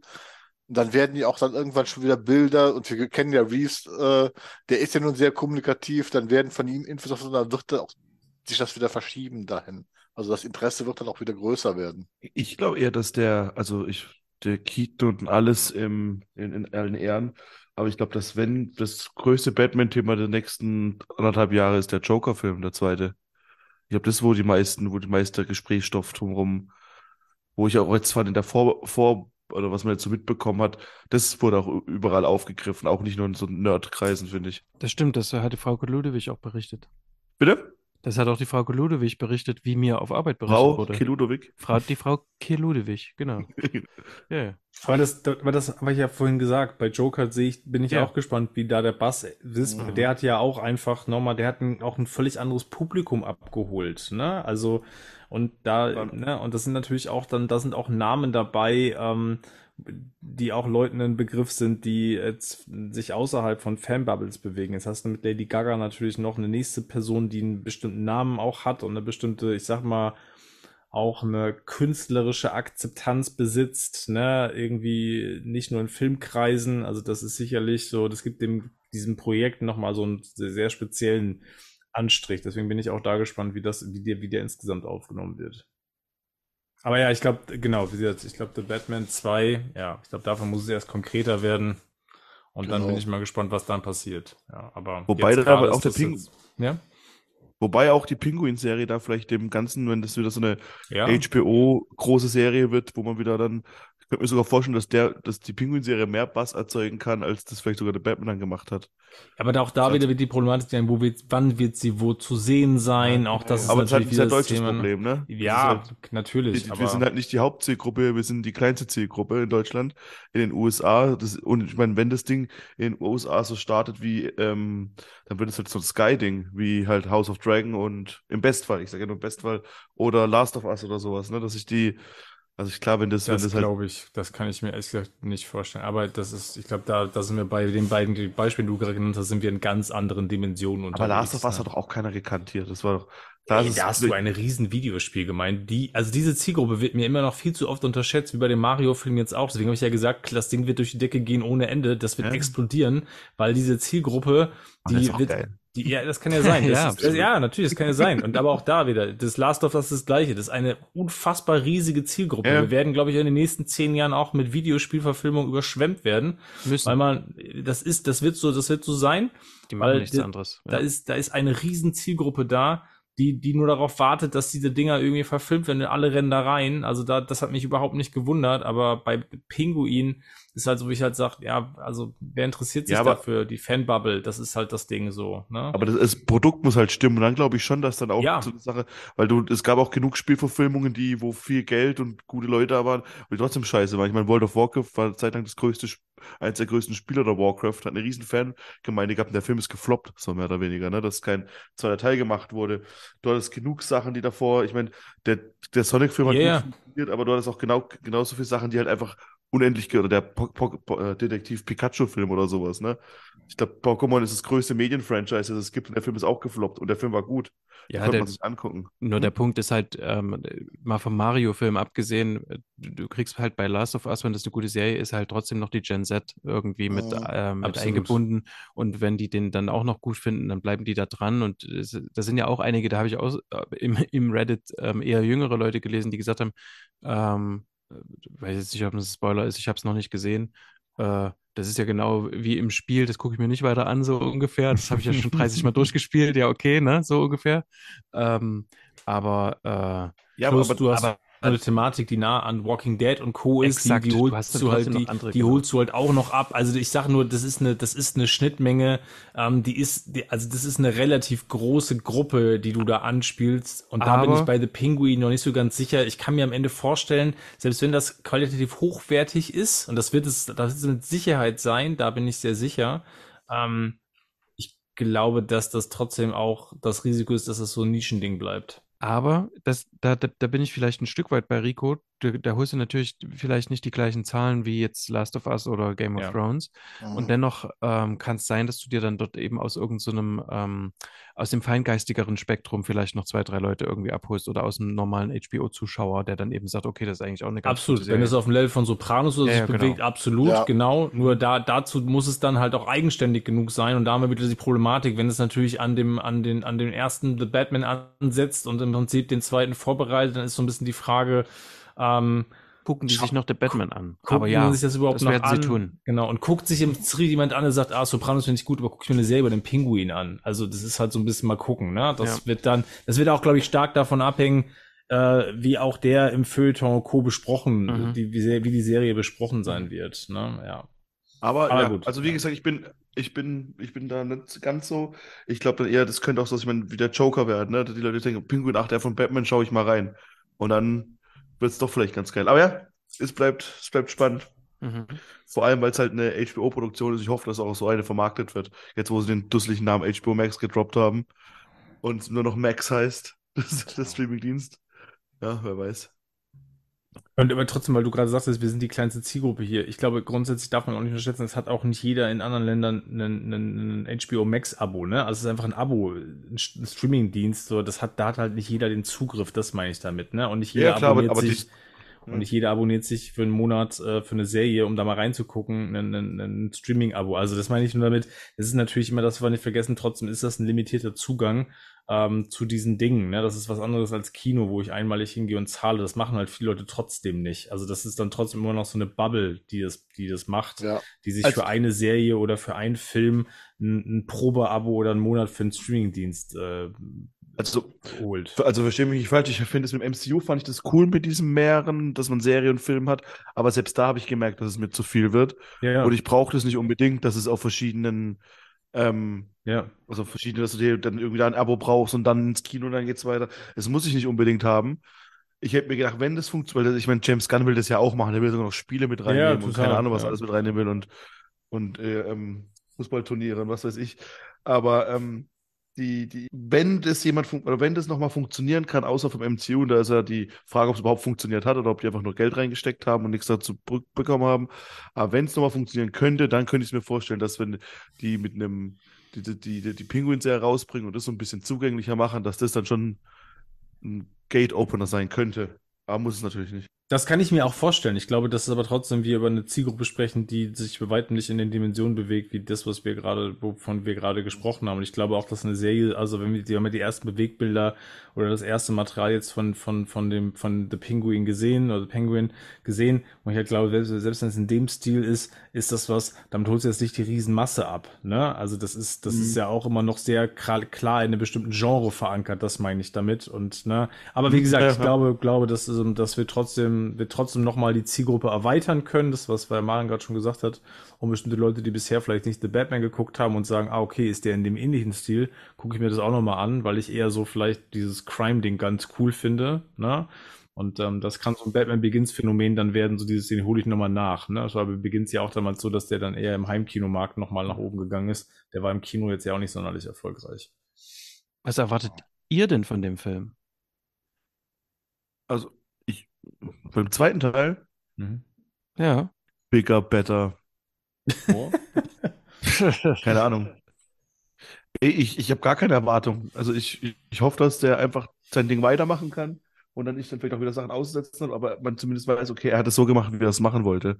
Und das ist so meine Erwartung. Und dann wird es in sich schon geschlossen irgendwie passen. Ja, da Mhm. würde würde ich anschließen. Also ich würde mich auf jeden Fall anschließen im Sinne von, dass ich hoffe, dass sie einfach äh, Matt Reeves dann machen lassen.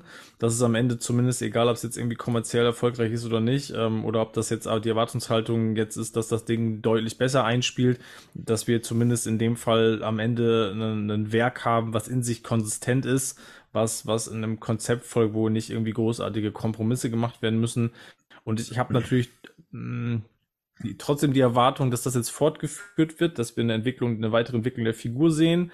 Und für mich wäre trotzdem, das ist das, was ich ja vorhin schon gesagt habe, ähm, nochmal einen Film, also einen Batman-Film zu haben, der mich auf einer emotionaleren Ebene nochmal ein bisschen mehr Hm. abholt und bedient. Das würde ich mir, das würde ich mir auf jeden Fall für eine Fortsetzung wünschen, dass die Figur sich so in, äh, entwickelt, dass auch solche Momente ähm, in einem Film mehr Platz haben oder überhaupt Platz finden. Mhm. Dem schließe ich mir an. Äh, gerade was das Emotionale angeht, das ist so, äh, auch noch ein Punkt, den ich bei meiner Bewertung auch noch ähm, nicht mit angeführt habe. Das äh, war eine mit der größten Überraschung, wie wenig emotional mich der Film mit abholen konnte. Das wünsche ich mir äh, tatsächlich für die Fortsetzung, weil ich weiß, dass Reeves das kann. Das war auch ähm, war auch dann eine Überraschung für mich, dass das hier nicht dann der Fall war. Ähm, und was wir auch schon gesagt hatten, dass wir eventuell den Pfad dieses Crime Noirs verlassen müssen, ähm, um den zweiten Teil zu erzählen, wenn es dann darum geht, mehr Hoffnung in äh, die Stadt zu bringen. So ähm, erhoffe ich mir davon, dass sich dann auch so ein bisschen der Ton ändert und all meine Kritikpunkte, die ich jetzt bei dem ersten Teil hatte, hier sich für den zweiten dann auflösen auf, auf eine natürliche Art und dieses ganze Ding, was der jetzt hier mit Riddler aufgezogen hat, da möchte ich dann auch irgendwie sehen, äh, okay, also was die ja gemacht haben, ist ja quasi die ganze Zeit auch das System an sich irgendwie zu, äh, zu, zu problematisieren. Also dann will ich auch irgendwie sehen, dass dass jetzt auch mit einer, mit einer Bruce Wayne-Persona quasi Ja, gearbeitet wird. Ich habe jetzt hier nochmal War, on- War on Crime gelesen. Das ist, da ist Mhm. übrigens Batman äh, wunderbar als eine Hoffnungsfigur gezeichnet ähm, von Paul Dini. Ja. Äh, äh, einwandfrei. Und da spielt Bruce Wayne, diese Bruce Wayne-Persona, eine riesengroße Rolle, ne? Und es ist trotzdem quasi eins, so ungefähr. Und das würde ich schon gern irgendwie sehen und hätte und hätte das gern, dass das Matt Reeves irgendwie ein bisschen konsequenter macht am Ende auch als ähm, Christopher Nolan. Und da bin ich mir noch nicht so sicher, ob das tatsächlich klappt. Aber ich würde es gern sehen und ich hätte eigentlich auch gern Zoe Kravitz wieder zurück. Voll. Vielleicht ein Punkt, den ich gerade noch vergessen habe, weil das ja auch immer wieder noch diskutiert wird, wenn es so darum geht, wer ist jetzt Villain in, der Fortsetzung. Ähm, bin ja persönlich jemand, der gar nicht so ein großer Fan davon ist, von allzu viel fantastischen Elementen bei Batman. Ich brauche das ja gar nicht so sehr. Und ich würde mir auch wünschen, dass das, wenn das kommt, eher dezent passiert, weil ich glaube, das passt für mich momentan noch gar nicht so in diese Welt rein. Das sehe ich nicht. Also Hm. wenn wir bisher, bisher so in diesem, ne, ähm, Crime-Saga-Bereich so rein sind und wenn ich mir jetzt auch das angucke, was bei Penguin passiert und wenn das eher im Sinne von Sopranos ist, dann würde für mich jetzt da so eine völlig, sag mal, fantastische Figur, nehmen wir jetzt mal, weil das ja auch immer wieder als Name kursiert, so Clayface zum Beispiel, das kann ich mir so gar nicht vorstellen, wie das halt funktionieren soll, ne? Also ähm, nicht, wenn ich mir jetzt so die klassische Clayface-Interpretation vor Augen rufe und ich hoffe, dass das dass das nicht unbedingt passiert. Also ich kann gut damit leben, wenn wir bei diesem Grounded-Ding bleiben, ähm, was ja nicht unbedingt realistisch heißt, aber so, dass da nicht jetzt noch großartige Fantasy-Elemente, die brauche ich da gar nicht unbedingt drin. Ich möchte noch was anfügen, weil mir das jetzt gerade so damit einfällt, abgesehen davon, dass ich mir irgendwie Man-Bat vorstellen kann, erstaunlicherweise, als so eins, als eine dieser, dieser Figuren. Äh, aber das ist egal. Was, was ich auch gerne hätte, ist eine Art, das hat, hatte Bernd vorhin so ein bisschen so eine Batmanigere ähm, Action. Mhm. Ähm, in meiner Vorstellung ist es ja auch quasi ähm, ähm, I am Vengeance, I am the Night, I am Batman. Das ist so meine Vorstellung Mhm. von wie die Filme verlaufen. Und irgendwie hätte ich es gern, dass ähm, also auch in dieser, in dieser, in der Theatrale, in seiner Theatralik noch eine Entwicklung Mhm. gibt quasi. Oder Ja. Ri- Rico hatte auch zwischendrin äh, am, am Anfang einfach erstmal irgendwo ein Rätsel lösen. Am besten gleich, ich habe es irgendwo, glaube ich, mal in einen Kommentar geschrieben, am besten gleich ähm, Dr. Pig irgendwo festnehmen und dann ähm, äh, Professor Pick heißt er, gleich am Anfang erstmal irgendwie festnehmen, äh, nach, weiß ich nicht, zwei Minuten, zwei Filmminuten, weil der wirklich richtig dumme Rätsel stellt und Batman eben mittlerweile draufkommt. Das hätte ich gern. Oder was du vorhin gesagt hast, fand ich ja ganz, ganz cool. Ich kann mir auch so eine Sequenz vorstellen am Anfang, wie man einfach sieht, wie er so genauso lautloses Ausschalten Ja. macht, indem er jetzt halt die Jungs sich halt von oben oder aus der, aus dem Schatten tatsächlich kommt und sich die da reinpackt. Oder vielleicht auch echt nochmal mit so Ablenkungsgeschichten arbeitet, wie halt irgendwie Nebel und Rauch und Mhm. halt nicht irgendwie jetzt nur, ich stelle mich vor dich und dann poliere ich dir einfach die Fresse. Mhm. So, dass man, ne, so guckt, dass es ein bisschen, ja, taktischer, ein bisschen raffinierter, ein bisschen ausgefeilter, wie gesagt, geschliffener wird. So, das fände ich auch cool. Ja, und das würde ich auch gerne sehen. Und vielleicht auch dann, was Band ja auch gesagt hat, unterstützt noch mit vielleicht noch dem einen oder anderen Gadget, ähm, was einfach clever ist. So, das, das würde ich auch gerne sehen. Und dann ist es ja auch eine Ja. Entwicklung, eine Lernkurve dieser Figur. Ja. Auch in dem Sinne, wie, wie er dann auf der, ich sag mal, wie er auch im täglichen, nächtlichen Einsatz agiert. Mir fällt gerade auf, Clayface ist ein sehr guter Mafia-Name. Voll. Aber, Ja, ja. nicht, aber nicht als Lehmfigur, das ist das Problem. Wenn ich den Aber- Namen habe, ja, okay, das stimmt. Da könnte ich auch Scarface noch einwerfen. Nur ob ich dann so einen Dude brauche, der da mit einer Bauchredner, mit, als Bauchredner mit einer Puppe sitzt, weiß ich noch nicht, wobei ich mir das noch eher vorstellen kann, als jetzt irgendwie die, die Figur, die klassische Figur Clayface. Ne? Also sowas, keine Ahnung. Nehmen wir jetzt mal so Poison Ivy, der für mich auch so eine Figur, die kann ich mir in so einem Universum gerade eher schlecht vorstellen. Zumindest wenn das eine Poison Ivy ist, die jetzt irgendwie dafür sorgen kann, dass Pflanzen aus dem Boden wachsen. Also das sehe ich gerade in dem Batman-Setting jetzt eher noch nicht. Ne? Das ist so gerade mein Thema. Gerd, Ja. was hast du denn noch für Wünsche an The Batman Part 2? Wo ich das jetzt hier alles nochmal wiederhole, eigentlich so alles, was ihr auch gesagt habt, weil da fällt mir auch jetzt nicht mehr mehr ein. Ich sag, letztendlich möchte ich einfach nur, dass Matt Reeves da seine Vision durchziehen kann. Das wie Henning gesagt, das ist eigentlich das Wichtigste, dass zum Schluss ein Werk entsteht, was in sich geschlossen für sich stehen kann. Und dann bin ich damit zufrieden. Wie das inhaltlich aussehen wird, äh, das müssen wir eh abwarten. Wichtig ist für mich, dass dem Mann halt seine Vision gelassen wird, dass, dass er die umsetzen kann. Ja, wunderbar. Genauso haben wir es nämlich auch gemacht. Wir haben es durchgezogen und wir haben es geschlossen. Und jetzt das Thema The Batman auch für uns, glaube ich, ausgiebigst besprochen. Ich bedanke mich für diese intensive, ausgiebige, spannende Besprechung bei euch für eure Zeit. Auch an die Hörer, sich das hoffentlich in voller epischer Gänze gegeben zu haben. Und ja, verbleibt wieder mit den berühmten Worten. Gute Nacht.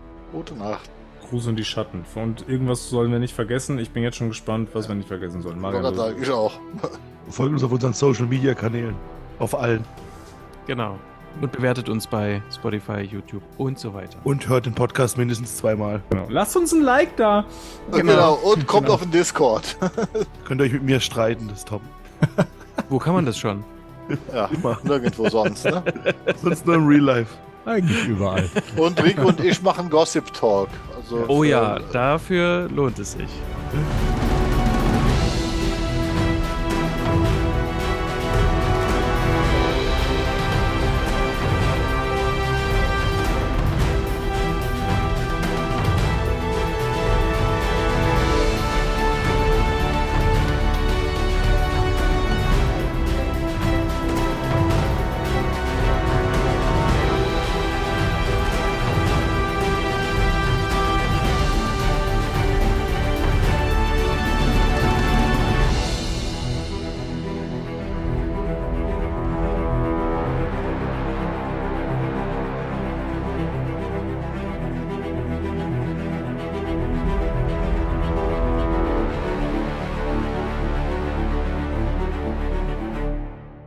Batman News Badcast ist ein Podcast-Projekt von Fans für Fans. Batmannews.de und der Badcast stehen nicht in Verbindung mit Warner Bros. oder DC Comics.